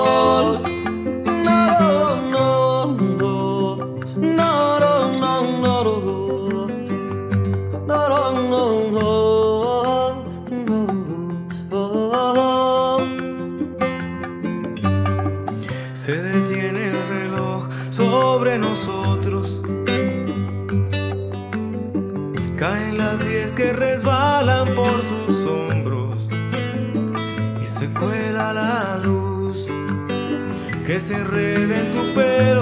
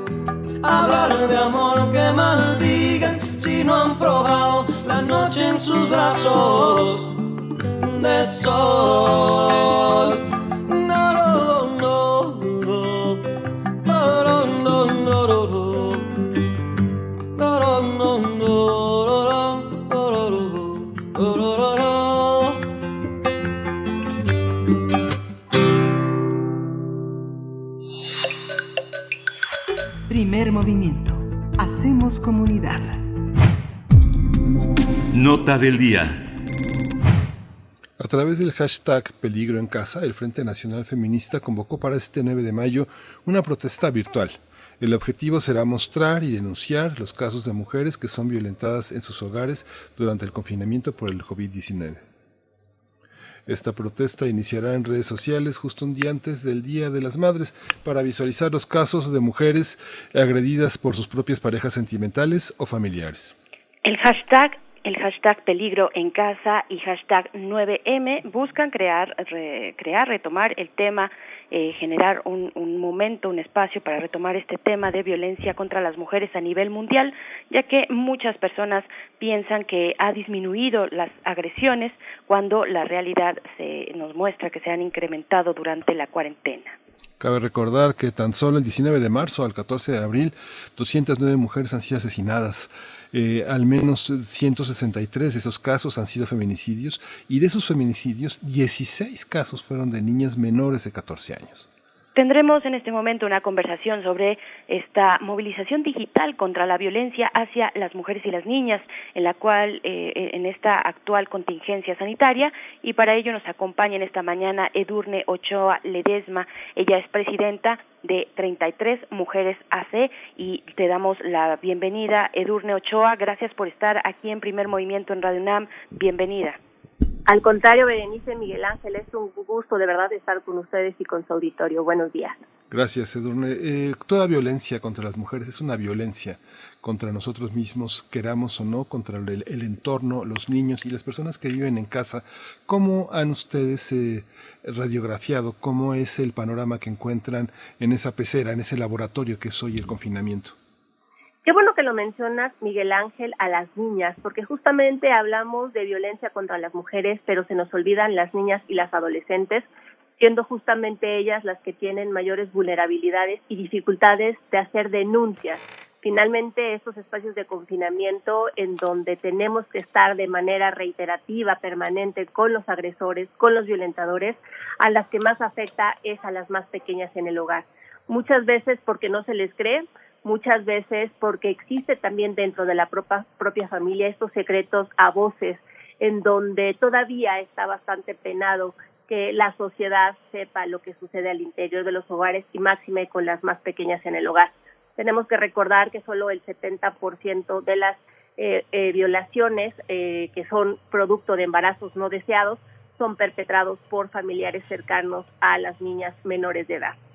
Esto quiere decir que no solamente es la violencia física o la violencia psicológica la que se está perpetrando al interior de los hogares en estas épocas de confinamiento, también se ve exacerbada la violencia sexual y esta violencia sexual también va a generar después otro gran problema de salud pública que serán los embarazos no deseados. De acuerdo al a ha declarado que en este tiempo de cuarentena se van a dejar de distribuir aproximadamente 45 millones de métodos anticonceptivos, lo que nos va a llevar a tener 7 millones de embarazos no deseados en Latinoamérica.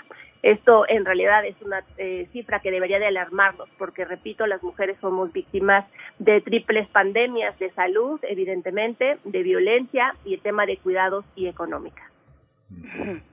Eh, Edurne Ochoa, bueno, esta pandemia ya lo mencionas eh, y lo ha mencionado la misma ONU, presenta muchos retos importantes para eh, para los hogares en distintas modalidades, desde distintos ángulos, aristas, y esta de la violencia intrafamiliar, de la violencia de género, de la violencia hacia las mujeres y las niñas es uno muy importante, es muy relevante.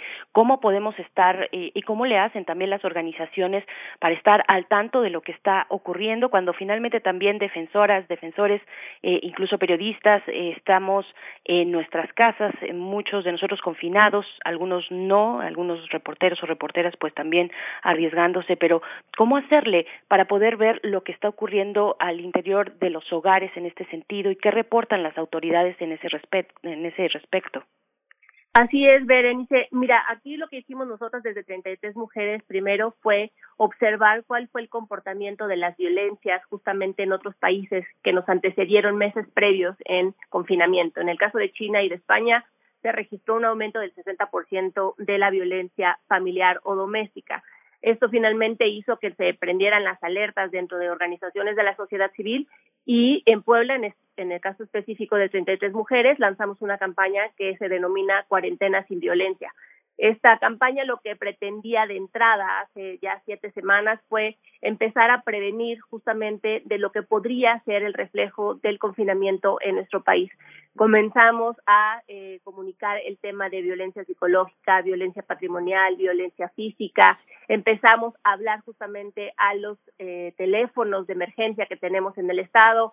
Eh, empezamos a corroborar que los refugios estuvieran pues abiertos con las condiciones sanitarias para poder recibir a las mujeres.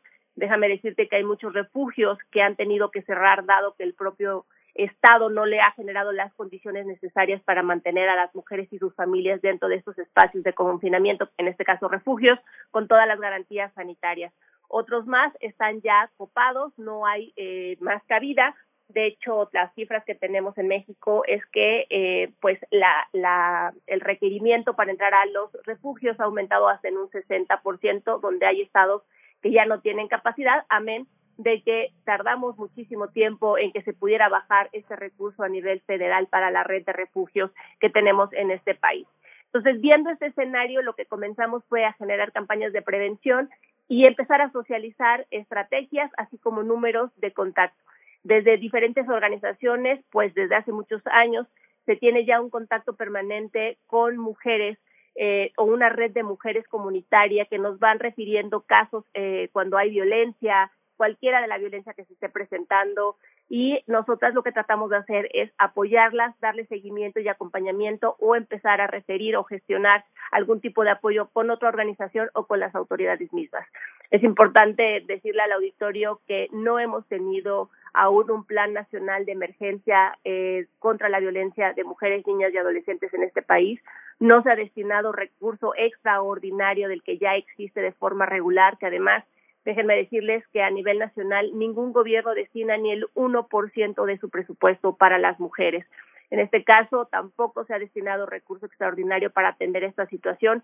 Nosotras, dentro de las organizaciones, hablamos y nos vamos dando cuenta que diariamente nos llegan siete, ocho casos de mujeres que están siendo violentadas. Pero además, el tema es que al estar todo el tiempo con los violentadores, es muy difícil agarrar un teléfono y hacer una denuncia. También es muy importante decir que aunque sí sabemos que eh, hay un aumento en la violencia doméstica, un aumento en las violencias sexuales y obviamente los feminicidios, como bien lo comentaron, 150 solamente en abril se presentaron. Eh, también la cifra negra es la que nos preocupa.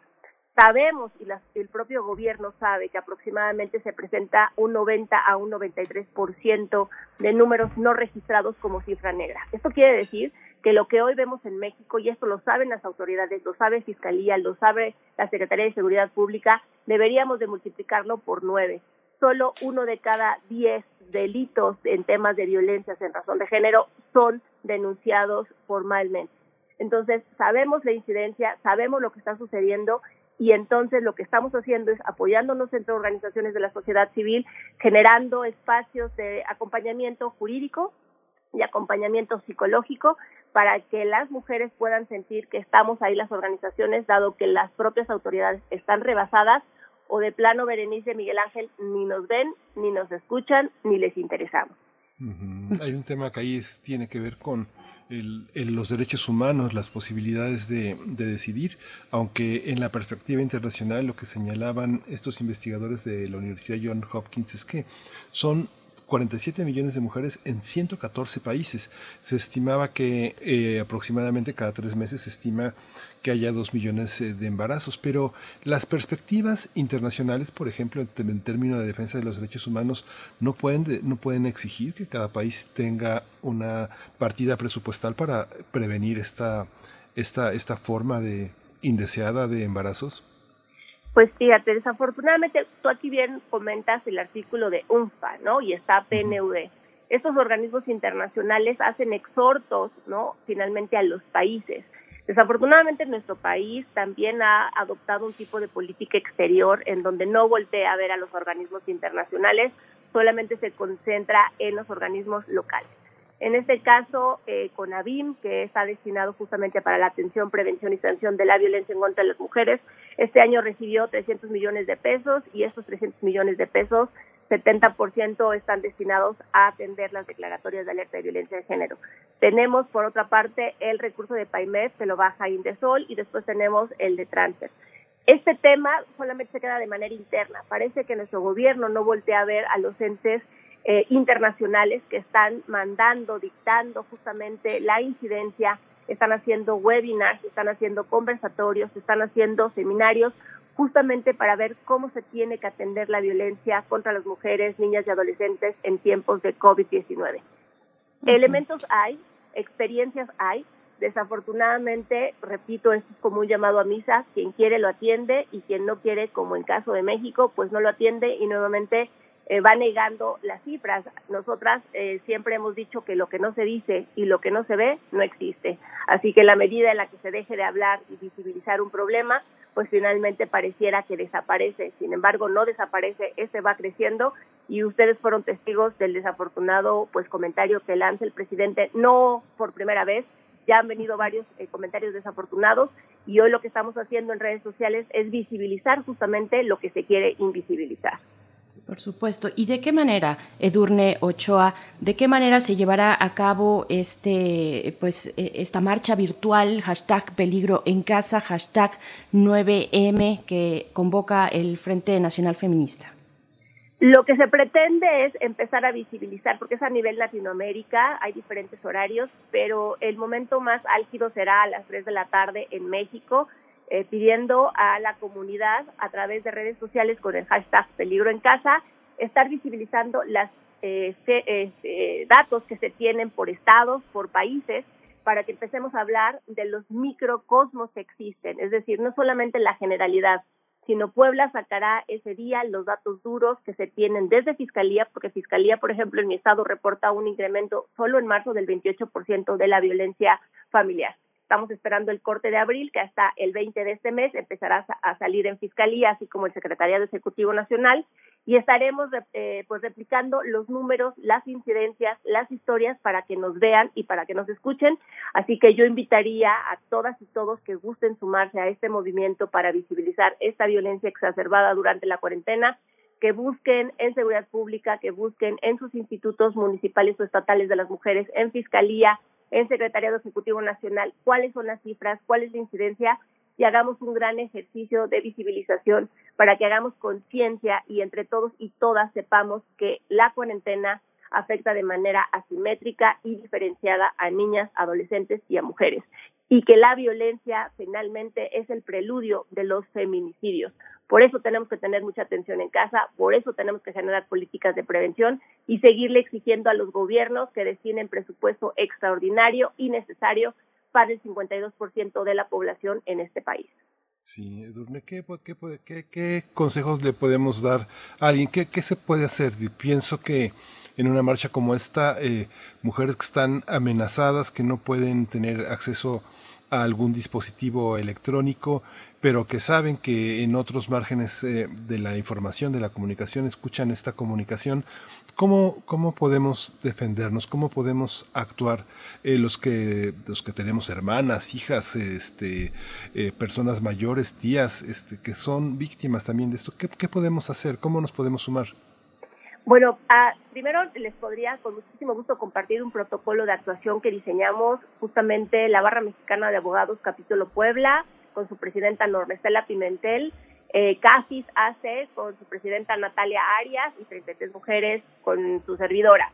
Lo que hicimos fue generar un protocolo de atención para tratar de socializar de manera muy clara, muy sencilla, por qué en este momento estábamos pasando un tema de confinamiento. Dos, cómo tejer redes de apoyo es bien importante finalmente cuando conocemos alguna amiga, tía, familia o, o gente cercana que está siendo víctima de violencia, a tejer redes de apoyo. Eso significa que tenemos que estar en contacto permanente a través de un WhatsApp, a través de Facebook o a través de alguna herramienta SMS, si es que el teléfono nos lo permite, eh, en una red de acompañamiento y tener como rondines de vigilancia. Es decir, eh, no sé, todos los días nos vamos a poner de acuerdo para mandarnos un mensaje a las 6 de la mañana preguntando cómo estamos y generar códigos, porque también sabemos que lo primero que hace un violentador es tener acceso a todos los medios de comunicación de las víctimas, sabe las contraseñas de los teléfonos y las contraseñas de sus redes sociales. Entonces, a través de números, a través de stickers o a través de alguna palabra, hay que generar códigos de lo que representa o significa esa palabra. Si yo te escribo Violeta, pues seguramente Violeta dentro de mi red de apoyo puede significar necesito que vengas a verme, necesito que me hables, llama al 911. En fin, hay diferentes códigos para que nos podamos comunicar entre nosotras. Dos, decirle a las mujeres o a, ustedes, familiares que quieran apoyar algún, alguna red de apoyo, es siempre tener a la mano nuestros documentos de nuestra familia, de nuestros hijos, de nuestras hijas, de nosotras mismas y siempre tratar de guardar un poco de dinero, de ese dinero que nos, nos pues lo utilizamos para diferentes cosas, tratar de guardar en caso de emergencia porque tengamos que salir de estos espacios y tres, también tener a la mano direcciones y números de emergencia, no solo de familiares, sino de autoridades es importante que sepamos que existe una red 911 en donde podemos llamar y pedir ayuda. Es importante conocer los teléfonos de las, del secretariado eh, de seguridad pública también, porque en teoría deberían de existir las patrullas naranja que son destinadas a atender la violencia en razón de género y se supone que están capacitados con perspectiva de género para atender a las víctimas y no revictimizarlas y no criminalizarlas. Entonces hay que tener teléfonos, hay que tener una red de apoyo con códigos que representen eh, diferentes variables de comunicación para poder ser, eh, pues de alguna manera acompañadas. Y cuando sepamos que una mujer es víctima ya eh, de violencia, darle seguimiento. Esto quiere decir hablar por lo menos tres veces al día, en donde nos marque un número, en donde nos ponga un sticker, donde nos ponga una palabra, sabiendo que está bien las horas de seguimiento de una mujer víctima de violencia pueden hacer la diferencia entre que viva o que muera. Y muera, me quiero referir a que sea asesinada. Entonces, es importante que tejamos redes, que nos acompañemos y que tengamos a la mano teléfonos y documentos de emergencia en caso de tener que salir. Y lo último es no ser omisos, no ser indiferentes. Si nosotras, nosotros escuchamos que nuestra vecina, nuestro vecino o alguien que conocemos está siendo víctima de violencia, podemos llamar al 911, podemos llamar a los números de emergencia y seguramente podremos apoyar a que esa mujer no siga siendo violentada porque muchas veces no tienen la posibilidad. También como sociedad civil, si somos partícipes o escuchamos algún tipo de acción violenta, denunciemos, no nos quedemos callados y calladas porque, repito, eso puede significar la vida o la muerte de una mujer. Con esa claridad, Edurne Ochoa, cuando nos dices eh, cada hora es importante cuando se está en casa en confinamiento con eh, la persona violentadora, en el caso de la violencia eh, hacia las mujeres y violencia sexual, pues con eso nos despedimos, te agradecemos mucho. Arroba 33 mujeres guion bajo AC, 33 con número es la cuenta donde pueden seguir a tu organización de la que, tú presides y te agradecemos mucho. Estaremos ahí el día de mañana, hashtag 9M, hashtag peligro en casa, sobre todo concentrados y concentradas hacia las 3 de la tarde. Te agradecemos mucho, Edurne, te mandamos un abrazo. Al contrario, muchas gracias, Berenice Miguel Ángel. Estoy aquí para servirles. Que tengan buen día. Muchas gracias. Pues ya nos vamos a la siguiente hora con uno de la garganta. Eh, adiós a la radio Nicolaita eh, allá en Morelia. Nos escuchamos el próximo lunes en punto de las 8 de la mañana, pero bueno, lleguen desde las 7, ¿por qué no? Así es, pueden llegar. Síguenos en redes sociales. Encuéntranos en Facebook como Primer Movimiento y en Twitter como arroba PMovimiento. Hagamos comunidad.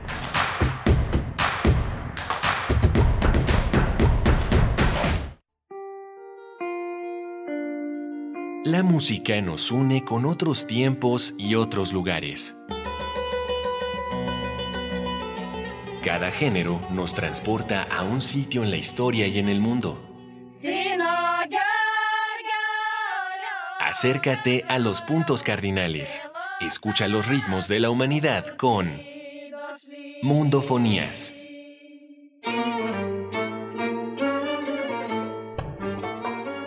Araceli Tzigane y Juan Antonio Vázquez recorren el planeta todos los sábados a las 18 horas por el 96.1 de FM. Toda la música es un viaje. Radio UNAM, Experiencia Sonora. La cuarta transformación en México ya arrancó y hemos empezado pronto y bien como nunca antes se combate la corrupción y se mejora la educación. También trabajamos en tu seguridad y vamos por los empleos que necesitas. En PT trabaja y cumple. Afíliate al Partido del Trabajo y juntos lucharemos por un México más justo. El PT está de tu lado. Me pondré un cubrebocas. Si tienes que hacerlo, hazlo bien. Lava tus manos al ponerlo y al quitarlo. Tómalo por los resortes y ponlo en la oreja cubriendo bien nariz y boca con el filtro. Nunca lo pongas sobre el cuello o el pelo. Cámbialo cuando esté húmedo, quitándolo por los resortes y deséchalo dentro de una bolsa cerrada. Cuando lo uses, sigue las reglas de higiene y prevención. Y por favor, quédate en casa. Gobierno de México.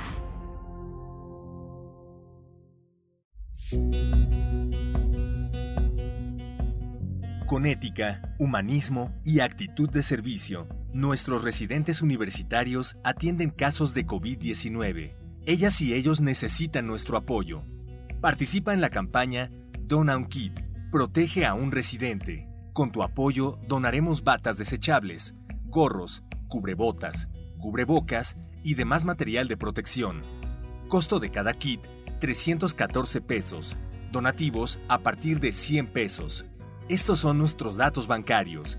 Beneficiario, Fundación UNAM AC, sucursal 0870, cuenta 53 30 19, clave interbancaria 0021 800 870 053 301 95.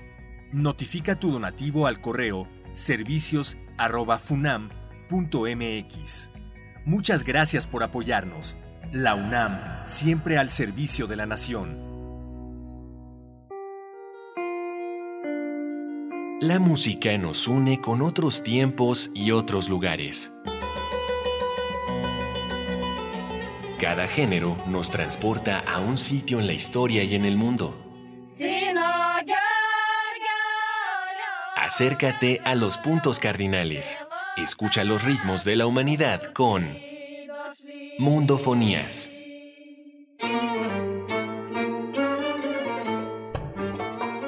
Araceli Tzigane y Juan Antonio Vázquez recorren el planeta todos los sábados a las 18 horas por el 96.1 de FM. la música es un viaje. Radio UNAM, experiencia sonora. Encuentra la música de primer movimiento día a día en el Spotify de Radio UNAM y agréganos a tus favoritos.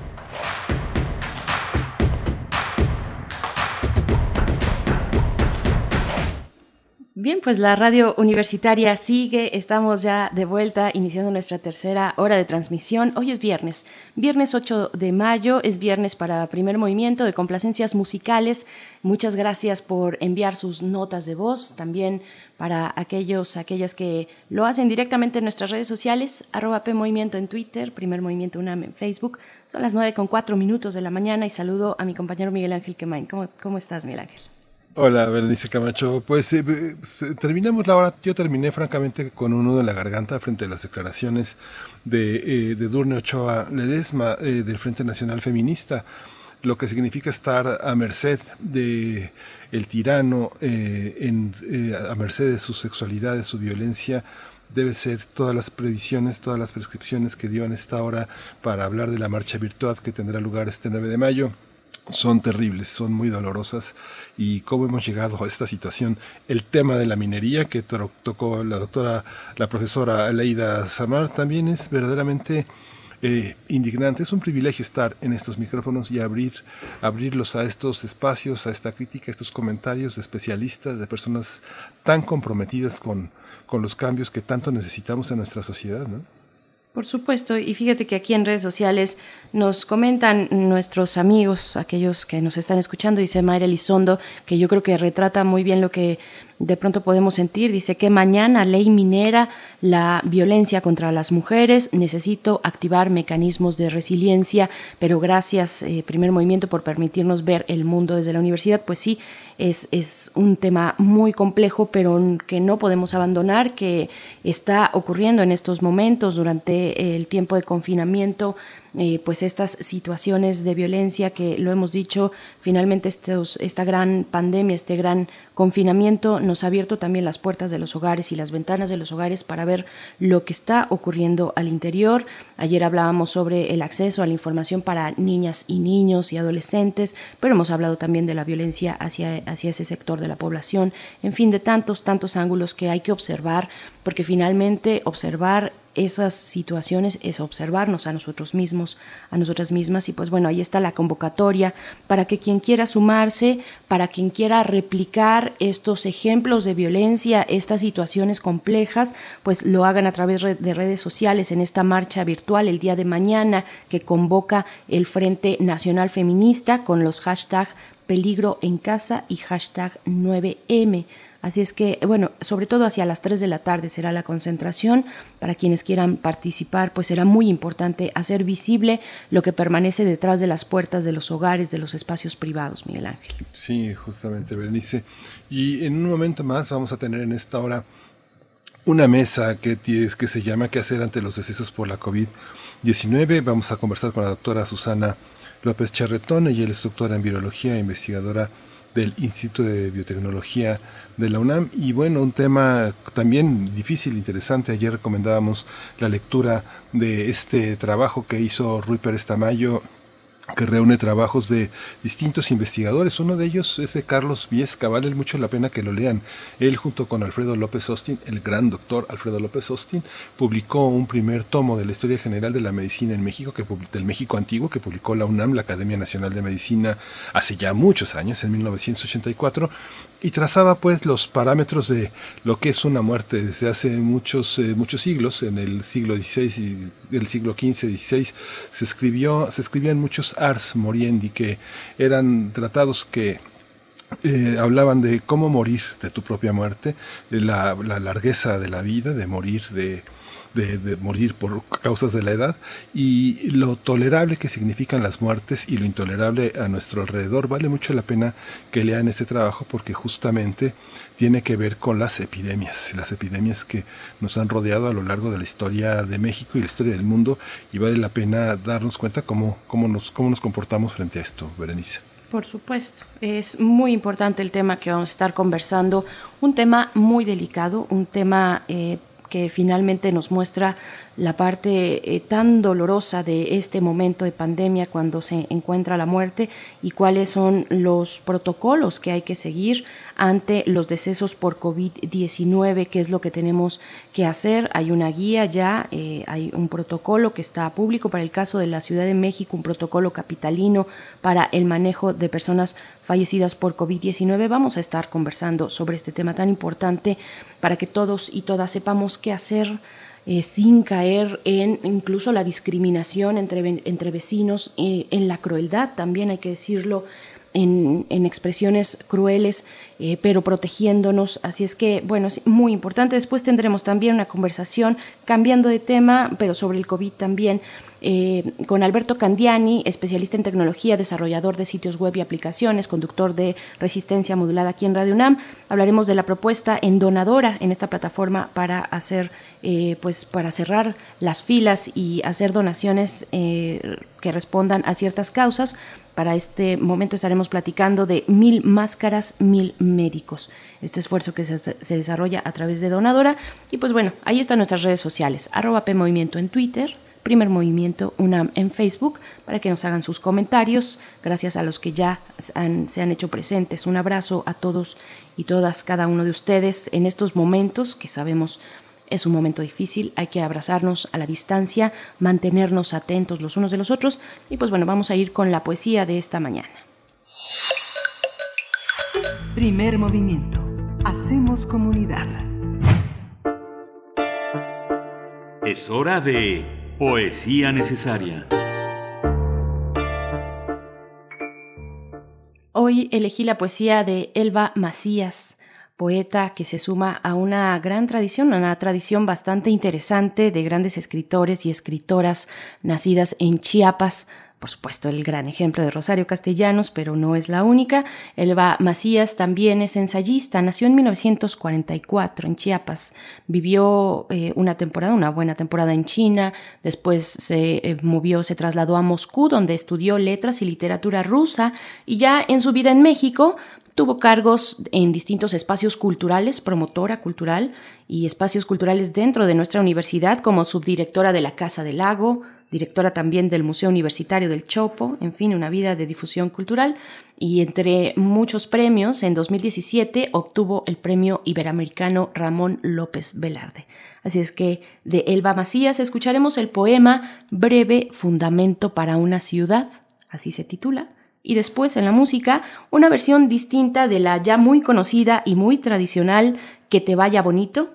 Esta versión estará a cargo de dos jóvenes cantantes chilenas una se llama La Otra y también eh, le acompaña Pascuala y La Vaca, eh, dos jóvenes cantantes chilenas muy talentosas que han modificado un poco la letra de esta canción clásica eh, tradicional, pues, y me parece que la colocan con esta modificación, con este cover, digámoslo así, colocan a la canción en un mejor lugar. La canción para ella se titula Que me vaya bonito. Así es que bueno, espero que les guste. Vamos antes con la poesía de Elba Macías. Breve fundamento para una ciudad. Amanecimos con la mirada abierta contra el viento, trazamos unas de luz desde el centro de nuestros ojos hacia el valle. Amantes contemplamos el paraíso desde la bóveda donde trasiegan espíritus como insectos. Me arrullas, me colmas de adornos y agasajos, me instas a, fundar una ciudad, a compartir la generosidad de nuestras tierras, apresuras mis pasos entre los acabastos de alto penacho ondeando al sol, nos escabullimos de la mirada de los negros que danzan con la marimba, haciendo agua su boca, haciendo agua su pie. Tomas mis manos y depositas tu camisa de verano, te plantas en el remanso de los ríos que se juntan en cuyo centro alvean pequeñas piedras que vienen a chocar en mi vientre. Este es el sitio, este es el lugar. Cien años después amanece y las fachadas se descubren como mujeres que han pasado la noche en su sitio.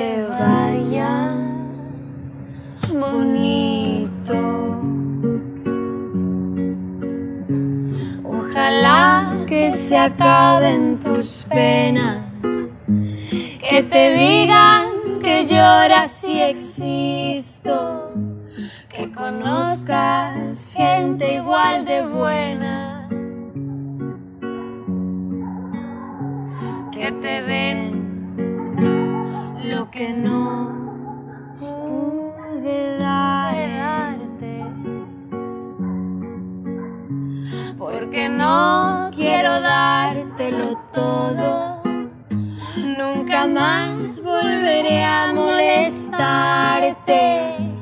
Te adoré, me perdí, ya ni modo. Cuántas cosas quedaron prendidas hasta dentro del fondo de mi alma. Cuántas luces dejaste Yo no sé cómo voy a apagarlas.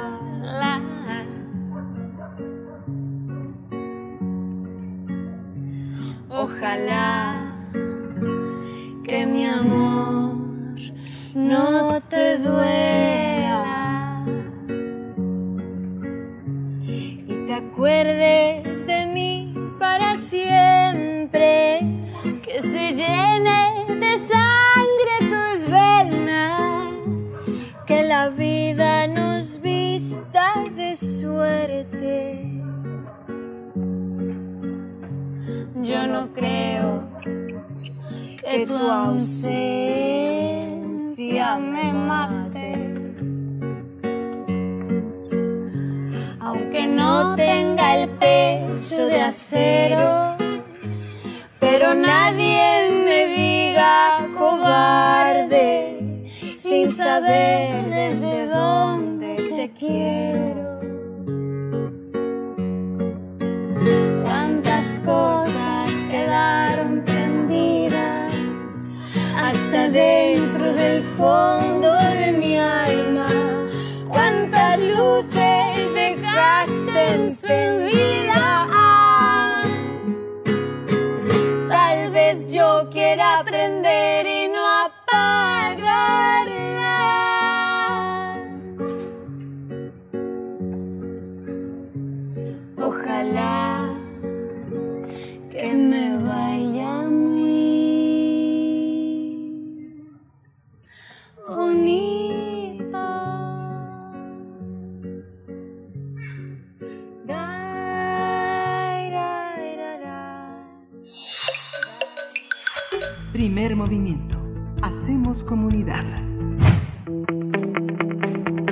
Mesa día. La Secretaría de Salud emitió el pasado 21 de abril una guía para el manejo de cadáveres por COVID-19. El documento señala que si bien no hay evidencia hasta la fecha de que exista riesgo de infección a partir de cadáveres de personas fallecidas por enfermedad provocada por el SARS-CoV-2, puede considerarse que estos cadáveres podrían suponer un riesgo de infección para las personas que entren en contacto directo con ellos.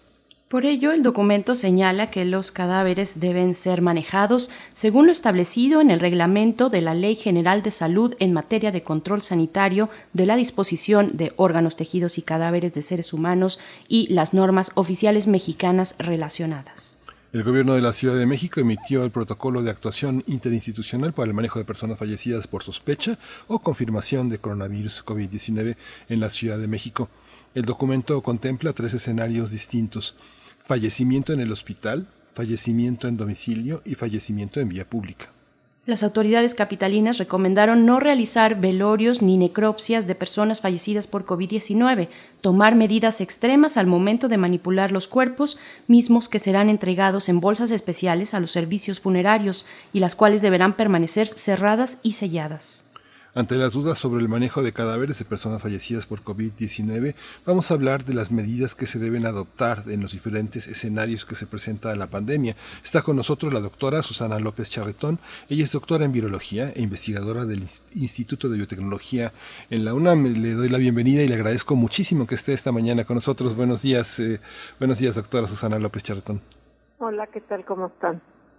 Gracias, gracias, doctora. Pues con, con, estas, eh, con este tipo de información que debemos difundir para tener claridad sobre lo que ya está ocurriendo en muchos lugares de nuestras ciudades, en nuestros estados, eh, ¿Qué decir? ¿Cuál es el panorama que se está planteando en estos momentos y cuáles son estos protocolos? Ya los mencionábamos algunos, pero que acompañan este momento difícil para, para todos nosotros y en especial para las familias, para los vecinos.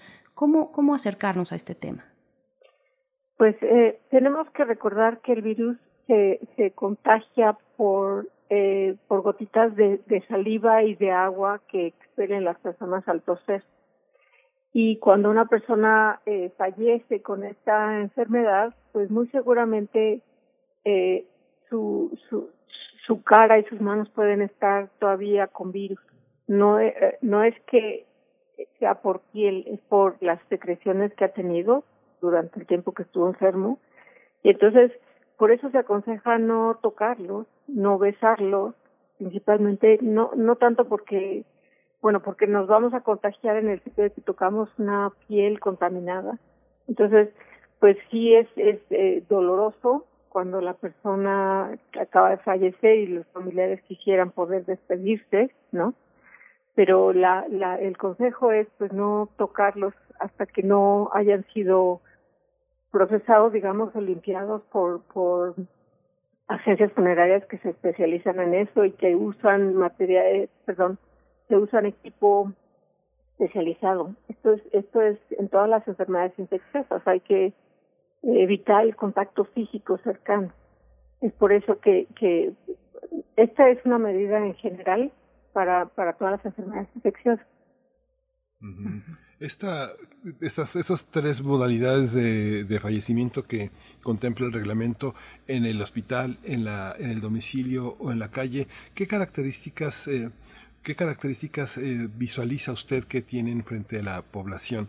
Decía Boccaccio en el de Camerón alrededor de esta, de esta, de esta enorme epidemia que asoló Florencia en 1347-48, que muchas personas morían frente al pavor, que, eh, frente al abandono, que, los sanos tenían frente a la muerte. ¿Cómo, cómo entenderlo? ¿Cómo entender desde la, desde la parte social esta, estas dos modalidades, en la calle y el domicilio, el domicilio del vecino, por ejemplo? Eh, pues este, lo que pasa es que dependiendo de, de si es en el hospital, por ejemplo, uno ya tiene bastante más claro que es, es un, eh, un paciente que tiene este tipo de enfermedades y los mismos médicos eh, ayudan a, a, llevar, digamos, el, el tratamiento de la persona infectada y aconsejan a los familiares. Cuando muere en casa, pues estamos muchísimo más cerca de nuestro familiar y la, la, el deseo de estar cerca en esos momentos, pues nos puede llevar a, a, a, tocarlo y abrazarlo en un momento que todavía nos podemos infectar.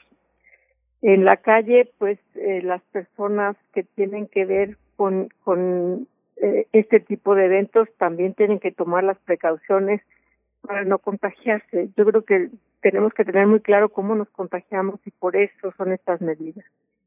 El no hacer velorios no es porque la gente que asista a un velorio se puede contagiar con un con una persona fallecida se van a contagiar si están cercanos unos a otros. Pues, eh, eh, esto va en contra de la sana distancia, digamos, de la del no asistir a eventos multitudinarios.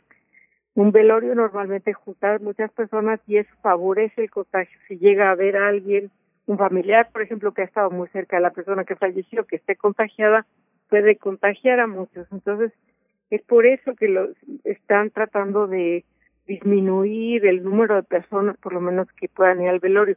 Sí es un trance muy doloroso, porque pues es la última vez que vamos a ver a nuestro ser querido y pues seguramente todos eh, quieren estar cerca. Doctora, fíjese que hace un par de, de, semanas conversábamos con un colega periodista en Argentina que nos daba cuenta de un caso de un caso, y corrígeme Miguel Ángel, sí fue en Argentina, hicimos ahí un carrusel de entrevistas en países distintos de América Latina, donde nos comentaba nuestro colega que eh, un hospital privado no detectó la enfermedad de la COVID-19 en uno de sus pacientes que finalmente falleció y fue entregado así a los servicios funerarios. Eh, y bueno, esto generó un, brote importante y además pues un asombro y una alarma también dentro de la sociedad sobre cómo estaban establecidos estos protocolos para el caso de ese país. Y, y pensando en, en, el nuestro, cómo, cómo se están también preparando a, los, eh, a las personas que integran las agencias funerarias, cuáles son estos protocolos, estas instrucciones que han tenido para, a partir de este tipo de protocolos generales como el que establece la Ciudad de México, para tener un tratamiento adecuado de las personas fallecidas. Sí, eh, eh, uno de los problemas que puede suceder es que muchas personas o fallecen en casa o fallecen en el hospital cuando llegaron ya muy, muy, muy avanzada su enfermedad, que ni siquiera hubo tiempo de diagnóstico. Entonces tenemos aquí uh, el problema de que pues muchas veces no, no se cuenta con el diagnóstico de, de SARS, CoV-2, como para saber eh, que es es un caso especial, digamos. Entonces, la recomendación es tratar a todo el mundo, eh, todos los fallecidos, como, como posible COVID. Y eso quiere decir, la recomendación es que las personas que trabajan en este tipo de agencias funerarias y que tienen con, que ver con el, la preparación del cuerpo se tienen que proteger como si fueran médicos, tienen que usar mascarillas especiales, tienen que usar eh, doble guante, bata desechable y Esas, esas son las indicaciones que tienen, es como tratar a un agente infeccioso, pero eso en general, les, les, les repito, no solo eh, las personas que tienen que ver con este tipo de, de trabajos, digamos, se tienen que proteger siempre, porque pues uno, o sea, la verdad es que no, no solo este es uno de los agentes infecciosos, hay muchos agentes infecciosos, especialmente cuando alguien fallece por, por enfermedad, entonces siempre tienen que tener protocolos de protección personal muy, muy serios. Fíjese, doctora, que a mí me cuesta trabajo pensar cómo una persona que ha sido remitida a su domicilio para cuidados especiales propios y de su familia pueda de pronto fallecer. O sea, digamos que cómo eh, han, han señalado las autoridades sanitarias que en un periodo de 10 a 15, 19 horas, el estado de salud puede empeorar súbitamente con fallas eh, renales, hepáticas, eh, un trastorno generalizado y además sumado a la insuficiencia respiratoria. Pero, ¿cómo se da un procedimiento de estas características? ¿Cómo sabemos que un vecino ha muerto de COVID-19? ¿no? Bueno, ahorita estamos en, en una época en la que pues, este, la sospecha es altísima, ¿no? Sí. Y tener los síntomas eh, de fiebre, tos y dificultad respiratoria, que es el principal, eh, ya es muy indicativo, ¿no? Si alguien tiene dificultades respiratorias este, severas, que eso, eso lo que quiere decir es que te falta aire, o sea, que te cansas de caminar dos metros, que ya después no puedes ni siquiera levantarte de la cama porque no te da la respiración para hacer ese esfuerzo y te agotas muchísimo, pues eh, eh, es, es muy indicativo de tener esta enfermedad. Y eh, sabemos que gente mayor de 60 años y gente que tiene problemas de enfermedades como diabetes, obesidad, eh, hipertensión, eh, cáncer, por ejemplo, son los que se pueden complicar más rápidamente, ¿no? Entonces, afortunadamente eso representa como el 20% del total de las infecciones sintomáticas. Entonces, pues en esos casos yo yo creo que aunque no tengamos el diagnóstico en la mano sí podemos ver los síntomas y, y alertarnos, ¿no? Por supuesto. Bueno, hay muchas aristas de este tema que además es un tema doloroso, repetimos, eh, pero indispensable conocer, saber qué es lo que está ocurriendo. ¿Cómo, cómo actuar cuando, eh, y ya cada vez hay más casos, doctora, lo sabemos, cuando es en nuestro condominio, cuando es en nuestra cuadra, en el edificio que habitamos, cuando hay un brote o por lo menos una familia que resulta con un caso grave o con un lamentable fallecimiento por COVID-19, ¿cómo tenemos que actuar? Porque creo que también hay que hacer el llamado a, mantener la calma, no bajar la guardia, pero mantener la calma, porque podemos caer en actitudes pues de mucha crueldad, de discriminación ante el miedo que supone un contagio como, como este que ha paralizado pues al planeta entero. Sí, sí, yo creo que tienes muchísima razón en el sentido de que tenemos que actuar con muchísima calma y con mucha inteligencia. Si sabemos cómo nos podemos infectar es por contacto directo con el virus, es porque toqué una superficie contaminada, es porque estuve cerca de alguien que tosió junto a mí. No, no el que alguien, alguien fallezca en una casa quiere decir que ya todo el mundo está infectado.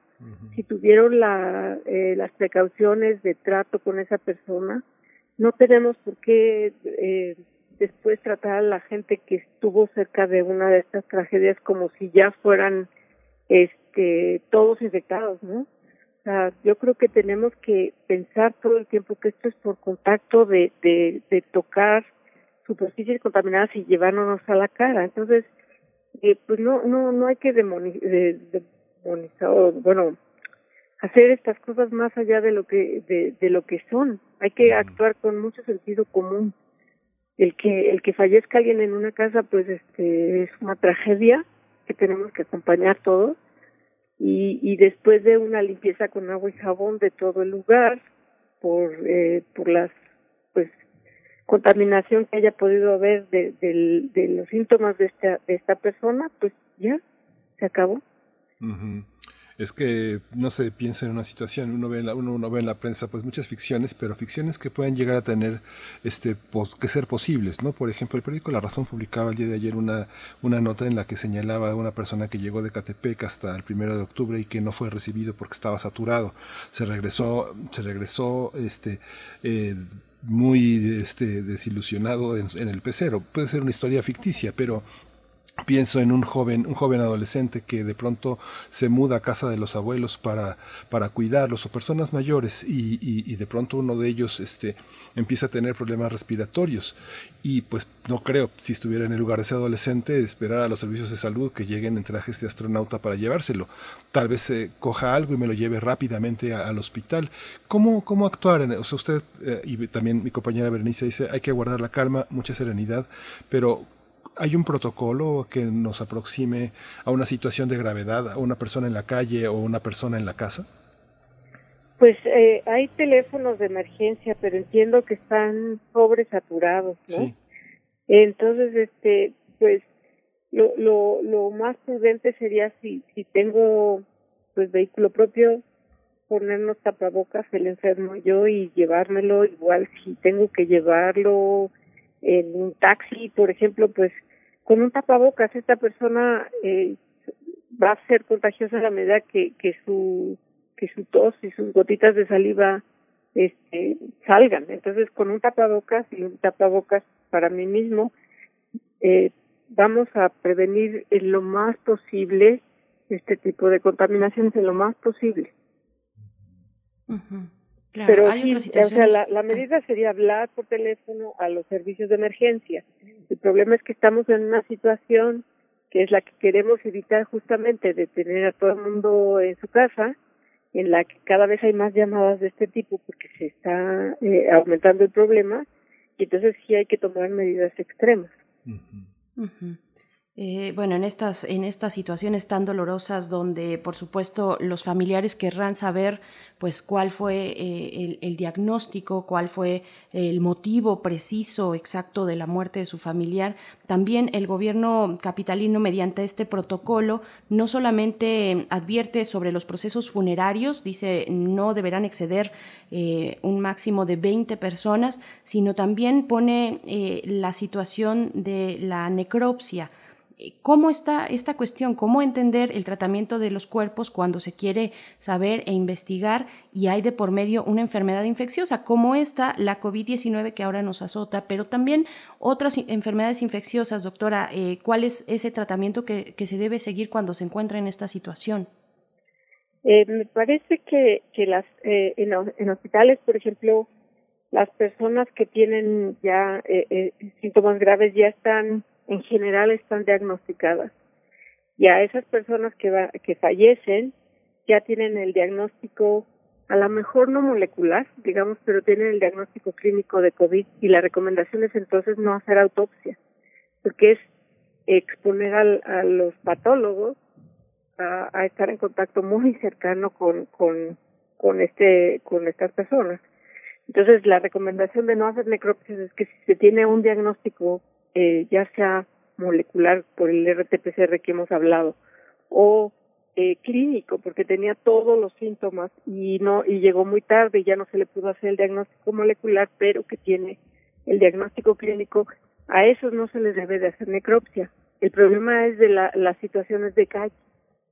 En ese, en ese, eh, esas personas que fallecen en la calle y que no tuvieron un seguimiento médico eh, eh, la, los servicios médicos forenses me parece que tienen que tener extremados cuidados pero yo creo que los tienen siempre porque nunca saben de qué falleció la persona que les que les entregan en esos servicios, ¿no?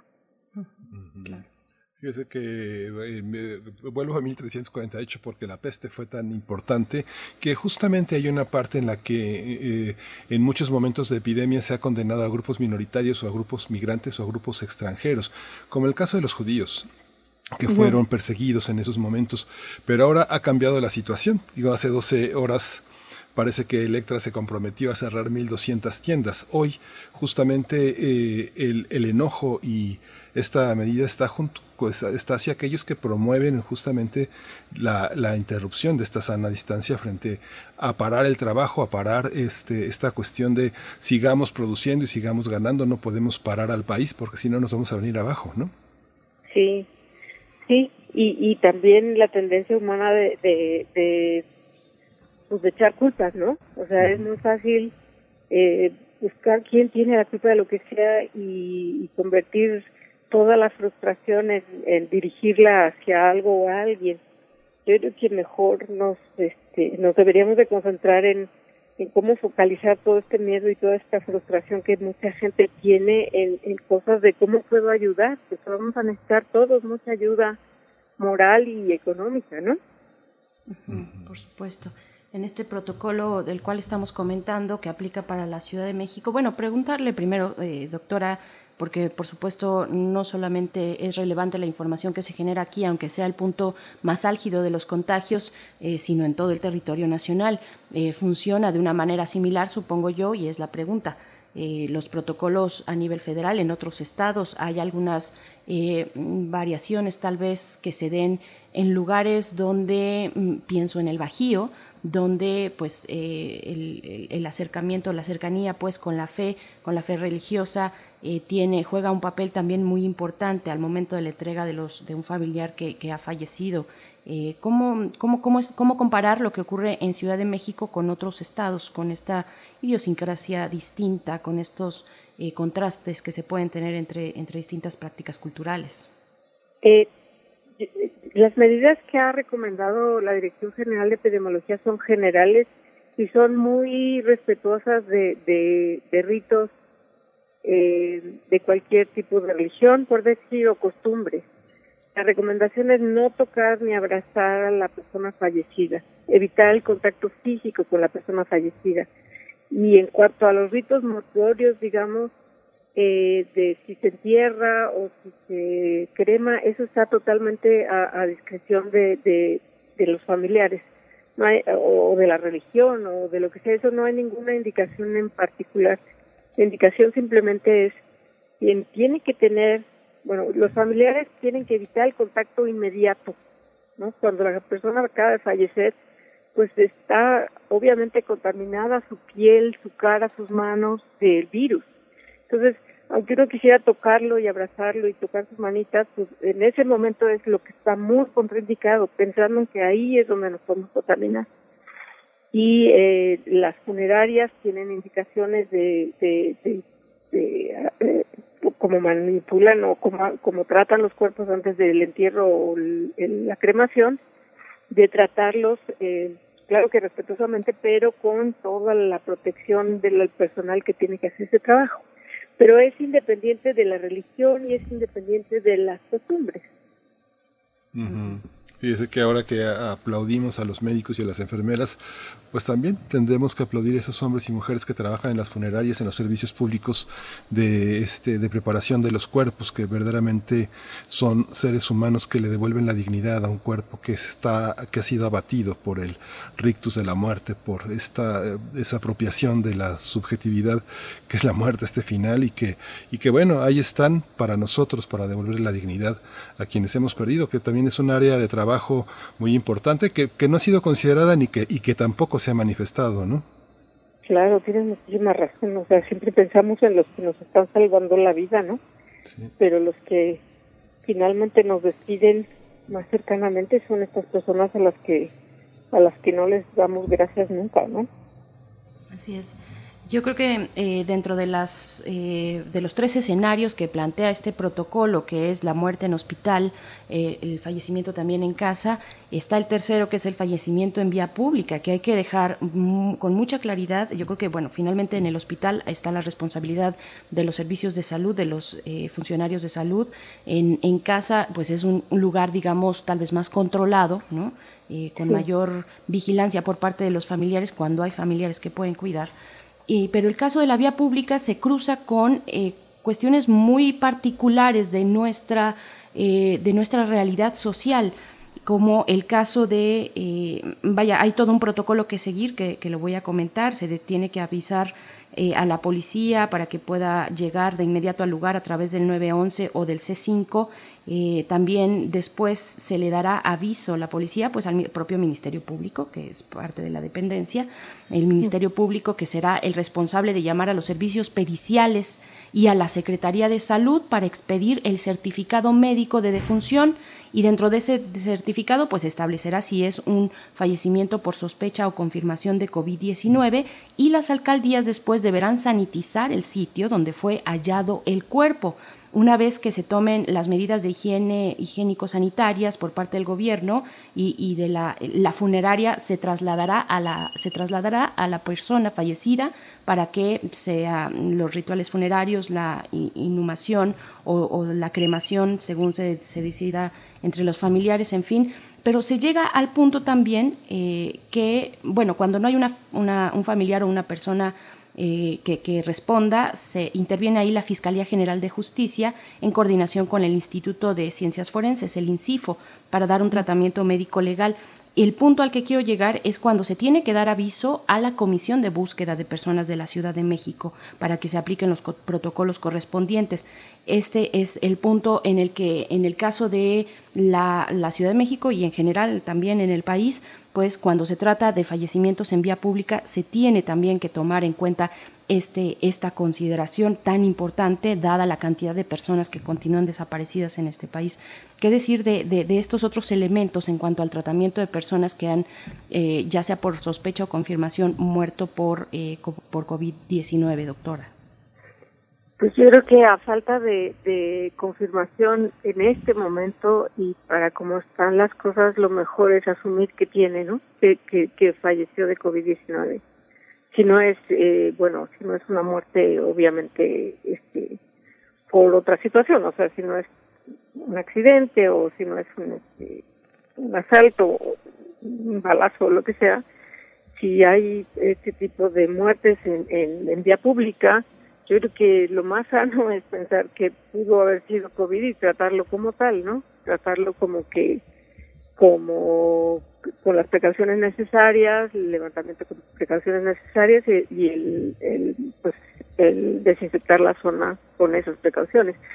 Creo que no podemos en este momento eh, jugárnosla, digamos, a que si no hay diagnóstico ves como que no haya, ¿no? Mejor, mejor jugar a la segura y decir, pues cualquier tipo de muerte que no sea eh, obviamente por otra situación, pues tomémosla en este momento como que fuera de ese tipo para tomar las precauciones de las personas que van a hacer el levantamiento, de las personas que van a tener que, que estar en contacto con esa persona. Sí, pues muchísimas gracias, doctora Susana López Charetón. Lo que nos, lo que nos convoca es eh, tener solidaridad, tener empatía, tener serenidad. Fíjese que eh, ahondando ahora con toda la bibliografía alrededor de las epidemias, a partir del siglo XV y el siglo XVI se generó como una especie de tasa de medida en la que decían que lo tolerable alrededor de una persona eran cinco o diez muertos al año, ¿no? Los franceses pensaban que diez, el resto de Europa pensaba que cinco, pero cuando es una epidemia, la interrupción de la vida cotidiana es a tal grado que pues la muerte somos todos, ¿no? sí. Sí, no, estamos en tiempos especiales, no cabe duda, ¿no? Sí, muchas gracias, doctora. Estamos en contacto y pues acudiremos a usted para aclarar otras dudas. Muchas gracias. Claro, con mucho gusto, gracias. Hasta pronto, doctora Susana López Charretón, doctora en virología e investigadora del Instituto de Biotecnología de la UNAM. Bueno, sobre eh, acercarnos un poco, vaya, Miguel Ángel, es un este es un protocolo pues muy amplio, eh, este protocolo y también el que se maneja pues en general en el país, en los países de este mundo pues es, muy amplio, tiene muchas aristas, eh, hay que revisarlo con una buena cantidad de especialistas que puedan darnos respuesta sobre ciertos temas que maneja y, e implicaciones y escenarios de este protocolo. Esta es la parte, digamos, de la virología, de la cual la doctora Susana López es especialista. Eh, y pues bueno, ahí está también nuestros, nuestras redes sociales para que ustedes compartan y sobre todo creo que el mensaje ahorita y lo que nos corresponde es eh, pues evitar estas conductas que puedan llegar a, rayar en la crueldad con, los vecinos, con el otro, con nuestros iguales, con, familiares o familias que, están pasando por una tragedia también, eh, como, como muchos la estamos presenciando eh, en estos últimos días. ¿no? Sí, justamente. Vamos a ir con música, ¿verdad? Vamos a escuchar. Sí. Eh, sí. Sí, ya lo estamos escuchando, de hecho, ya lo estamos escuchando. Yo, yo me lancé, pero esto es para Santiago Castillo. Es una petición de este viernes. Eh, la canción es No Rain, ya la, ya la están escuchando a cargo de Blind Melon.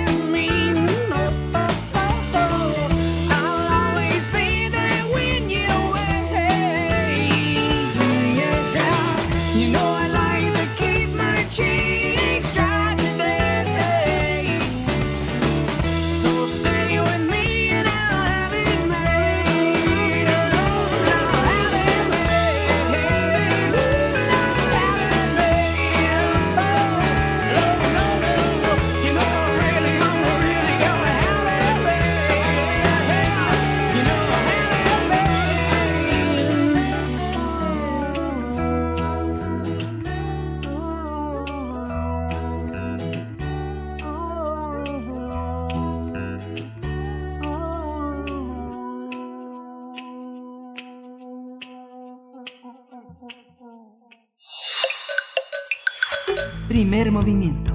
Hacemos comunidad. Son las 9 con 47 minutos de la mañana de este viernes. Todavía es importante mencionarlo, aunque parecieran ya indistintos los días de la semana, pero no, es viernes y por eso la canción que acabamos de escuchar, una complacencia musical que espero hayan disfrutado. Y quiero dar la bienvenida, me da mucho gusto saludar a Alberto Candiani, él es empresario, especialista en tecnología, desarrollador de sitios web y aplicaciones. También es conductor de resistencia modulada del programa Resistor aquí en Radio UNAM. Y pues me da mucho gusto saludarte eh, una vez más, Alberto Candiani. ¿Cómo te encuentras? Todo, todo muy bien por acá, Berenice. Muy buenos días. Buenos días, Miguel Ángel. Buenos días. Muy bien acá desde Tepoztlán, Morelos. Sí, qué, qué envidia que andes por allá. Eh, pues bueno, nos, nos vas a comentar acerca de un proyecto de donación a través de la plataforma donadora que se titula Mil Máscaras, Mil Médicos. Cuéntanos en qué consiste, Candiani, por favor. Perfecto, muchas gracias. Gracias por el espacio. No, gracias. a eh, ti. Bien, tenemos un proyecto aquí en Tepoztlán, Morelos, que se llama Tepostec. Es un laboratorio de producción digital, un makerspace también. Tenemos ahí impresoras 3D y algunos dispositivos para robótica, etcétera. Y ante esta contingencia, bueno, primero tuvimos que cerrar las puertas a, a los cursos que estábamos dando y nos pusimos a trabajar en este proyecto. Resulta que, que existen máscaras para snorkel, para hacer snorkel, así tal cual, una máscara que te cubre todo, todo el rostro. Y por otro lado hay filtros para gases que venden distintas marcas. Y entonces lo que detectamos es que hay adaptadores para, para combinar estas máscaras de snorkel con estos filtros lo cual podría habilitar a un médico a estar en condiciones pues, de alto riesgo de contagio y poder eh, trabajar en, un hospital, digamos, protegiéndose con estas máscaras. Y lo que encontramos fue que estos adaptadores no siempre eran los más sencillos de producir y no eran el mejor diseño, y nos dimos aquí a la tarea en Tepostec de diseñar, de rediseñar estos adaptadores para poder combinar distintas marcas de, de máscaras de snorkel con distintas marcas de filtros. Entonces lo que estamos haciendo son estos adaptadores, es la parte que combina ambas cosas. La ventaja sobre estos es que permite distintas marcas, tanto de snorkels como de, como de filtros. Y bueno, este es un proyecto que estamos liberando como Creative Commons para que cualquiera lo pueda descargar y también, de manera paralela, estamos haciendo una campaña para pedir donativos, pues por un lado para comprar las máscaras de snorkel, para comprar los filtros y para poder producir estos adaptadores que estamos diseñando. Estos se producen en impresión 3D y bueno, pues el apoyo que necesitamos es un poco de capital para para poder eh, donar. Nuestra meta es donar mil máscaras para mil médicos Actualmente tenemos este, este fondeo en donadora.org, donde estamos pidiendo el apoyo para las 100 primeras máscaras con sus adaptadores y con sus filtros. Eso es básicamente lo, lo que estamos haciendo desde acá en, en Tepostec. ¿Qué significa involucrarse en una tarea como esta? Este, ¿Cómo te transforma? ¿Cómo es la gente que está alrededor de un compromiso con esas características. Eso es un, un maravilloso fenómeno, Miguel Ángel, que, que bien que lo preguntas. Eh, aquí están trabajando, bueno, yo soy parte del equipo, pero están trabajando eh, pues un par de especialistas, un ingeniero con años de experiencia, que si no lo hubiese hecho de manera altruista eh, no nos habría alcanzado para pagarle su trabajo. Él es, él es el ingeniero Fortunato Suazua, él está diseñando en 3D estos adaptadores, ha hecho un montón de pruebas y un montón de diseños gracias a su conocimiento. Y por otro lado está también Yves Roldán, que es un maestro joyero y, carpintero, pero también tiene un gran ingenio. Y entre ellos dos fueron eh, descubriendo la mejor forma de diseñar este adaptador. Digamos que se mezclaron estos cerebros y gracias a la técnica del modelado 3D para encontrar este, este diseño universal de máscaras. Entonces, el fenómeno de ver a estas personas trabajando, entregándose todos los días, haciendo las mejoras, buscando en Internet cuáles eran los otros modelos, cómo podíamos mejorarlos, pues ha sido muy gratificante. Y sobre todo ha sido también gratificante el ver que la gente nos está apoyando, que confía en esto y que creen que es un, proyecto que puede apoyar pues de manera prácticamente simbólica porque pues entendemos que las necesidades son vastísimas pero si podemos nosotros aportar aunque sea salvarle la vida a un médico que en consecuencia podría ser el salvar la vida de varios pacientes pues ya nos sentiremos nos sentiremos recompensados por supuesto, Alberto Candiani. Y también, bueno, ya algo que habíamos conversado contigo y que es importante ahora ilustrar con este ejemplo que tú nos compartes, mil máscaras para mil médicos, es la aplicación de la tecnología en momentos críticos como este, eh, de las licencias abiertas Creative Commons que ya nos estabas mencionando, para que todo el mundo pueda descargar estos diseños. ¿Cómo estás viendo esa situación? Haznos un pequeño comentario respecto a la importancia de la tecnología en estos momentos. Eh, es fantástico que esta tecnología esté al alcance de todos y que haya esfuerzos en todo el mundo, mucha gente que lo está haciendo de esta manera desinteresada. No decimos que nuestro adaptador sea el único, tiene las ventajas que ya he mencionado, Y, bueno, y quisiera mencionar, eh, voy a mencionar a una marca de automóviles que su logotipo es un caballito, muy famosa y muy carísima, y que ellos eh, tomaron uno, uno de estos diseños abiertos y se pusieron a producir 100 adaptadores. E hicieron una gran noticia porque estaban produciendo 100 adaptadores, cosa de la cual nos reíamos aquí porque pues estos señores de, de Ferrari pues se jactan de estar diseñando estas cosas y bueno, pues nosotros nos reímos porque esfuerzos independientes como los nuestros o como los de muchas personas independientes en el mundo, pues gracias a que esta tecnología de nuevo está al alcance de todos, pues esto es un efecto multiplicador que va más allá de los intereses comerciales, que va más allá de, la fama o de, o de darse a conocer en los medios, simplemente buscamos apoyar y ayudar a la gente. Entonces, eh, diría que es un efecto democratizador de la tecnología, el que pues tengamos acceso, que los que lo podemos diseñar y compartirlo lo hagamos, y es un fenómeno que espero, como de las cosas buenas que pueden resultar de esta experiencia, que sea un efecto que se multiplique, que sigamos haciendo esto, que la gente siga adoptando la tecnología y aprovechándola para un beneficio pues de, de la mayoría. Muy bueno a recordar, eh, Candianico, ¿dónde, ¿dónde podemos acceder a esto y cómo, cómo podemos contribuir a la distancia? gracias. Eh, estamos en donadora.org, diagonal campanas, diagonal mil guion máscaras. Si lo buscas en donadora.org, mil máscaras para mil médicos. Repito, donadora.org, diagonal campanas, que viene de campañas, diagonal mil guion máscaras. Es donde estamos recibiendo apoyos. Y también ahí está el vínculo para ponerse en contacto con nosotros, porque además de esto estamos buscando otras fuentes de financiamiento, estamos buscando que marcas o empresas apoyen, pues para hacer, eh, tener más alcance. Así es, mil con, con letra, no con número. Y pues también que se acerquen a Tepostec. Eh, tienen algún sitio electrónico, por supuesto, ¿no? Gracias, gracias. Eh, estamos en tepostec.com. Ahí en este momento lo que tenemos publicado es básicamente mil máscaras para mil médicos. Eh, de nuevo, pues, por ahora cerramos los cursos de robótica y de impresión 3D que solemos estar dando pero ahora estamos enfocados de lleno con, con este proyecto de mil máscaras para mil médicos. Perfecto, pues querido Alberto Candiani, qué gusto escucharte esta mañana y además con un proyecto que se muestra solidario ante esta situación importante, eh, los insumos para el personal médico, que es pues fundamental, lo sabemos, y que, y que está en esta situación crítica. Te mandamos un abrazo y nos escuchamos pronto contigo, Alberto. Por favor, por favor, eh, también pues para los médicos que nos estén escuchando, eh, esto pretende donarles para ellos. Entonces, si se ponen en contacto por, por estos mismos sitios, cepostec.com o en Donadora, y si son médicos que requieren estas máscaras, ya estamos en posibilidad de hacerles llegar algunos de estos dispositivos. Entonces, ahí estamos también para, para ellos. Fantástico. Muchas gracias, Candiani. Un abrazo. Saludos. Un abrazo. Otro de vuelta.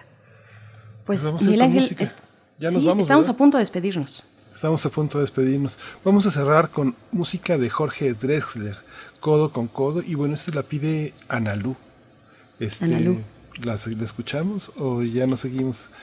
Eh, nos, nos, despedimos, dejamos, dejamos la música para cerrar este viernes, este viernes de complacencias y este viernes intenso, muy intenso y de mucho aprendizaje, Berenice. Pues ya, hasta, hasta el lunes.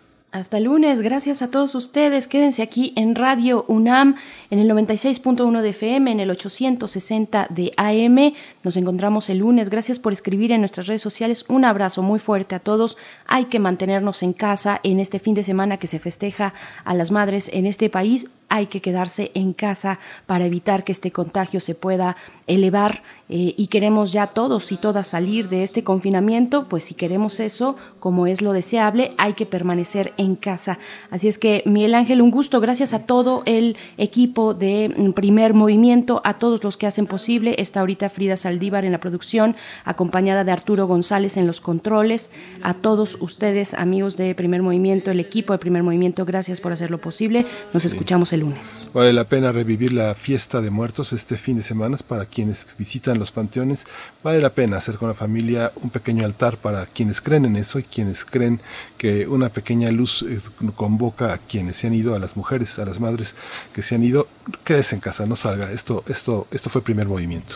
El mundo desde la universidad. Ya volverán los abrazos, los besos, dados con calma. Si te encuentras un amigo, salúdalo con el alma. Sonríe, tírale un beso, desde lejos, sé cercano. No se toca el corazón solamente con la mano. La paranoia y el miedo no son, ni serán el modo de esta. Saldremos juntos, poniendo codo con codo. Mira a la gente a los ojos, demuéstrale que te importa mantén a distancias largas tu amor de distancias cortas. Si puedes, no te preocupes, con ocuparte ya alcanza y dejar que sea el amor el que incline la balanza. La paranoia y el miedo no son, ni serán el modo de esta. Saldremos juntos, poniendo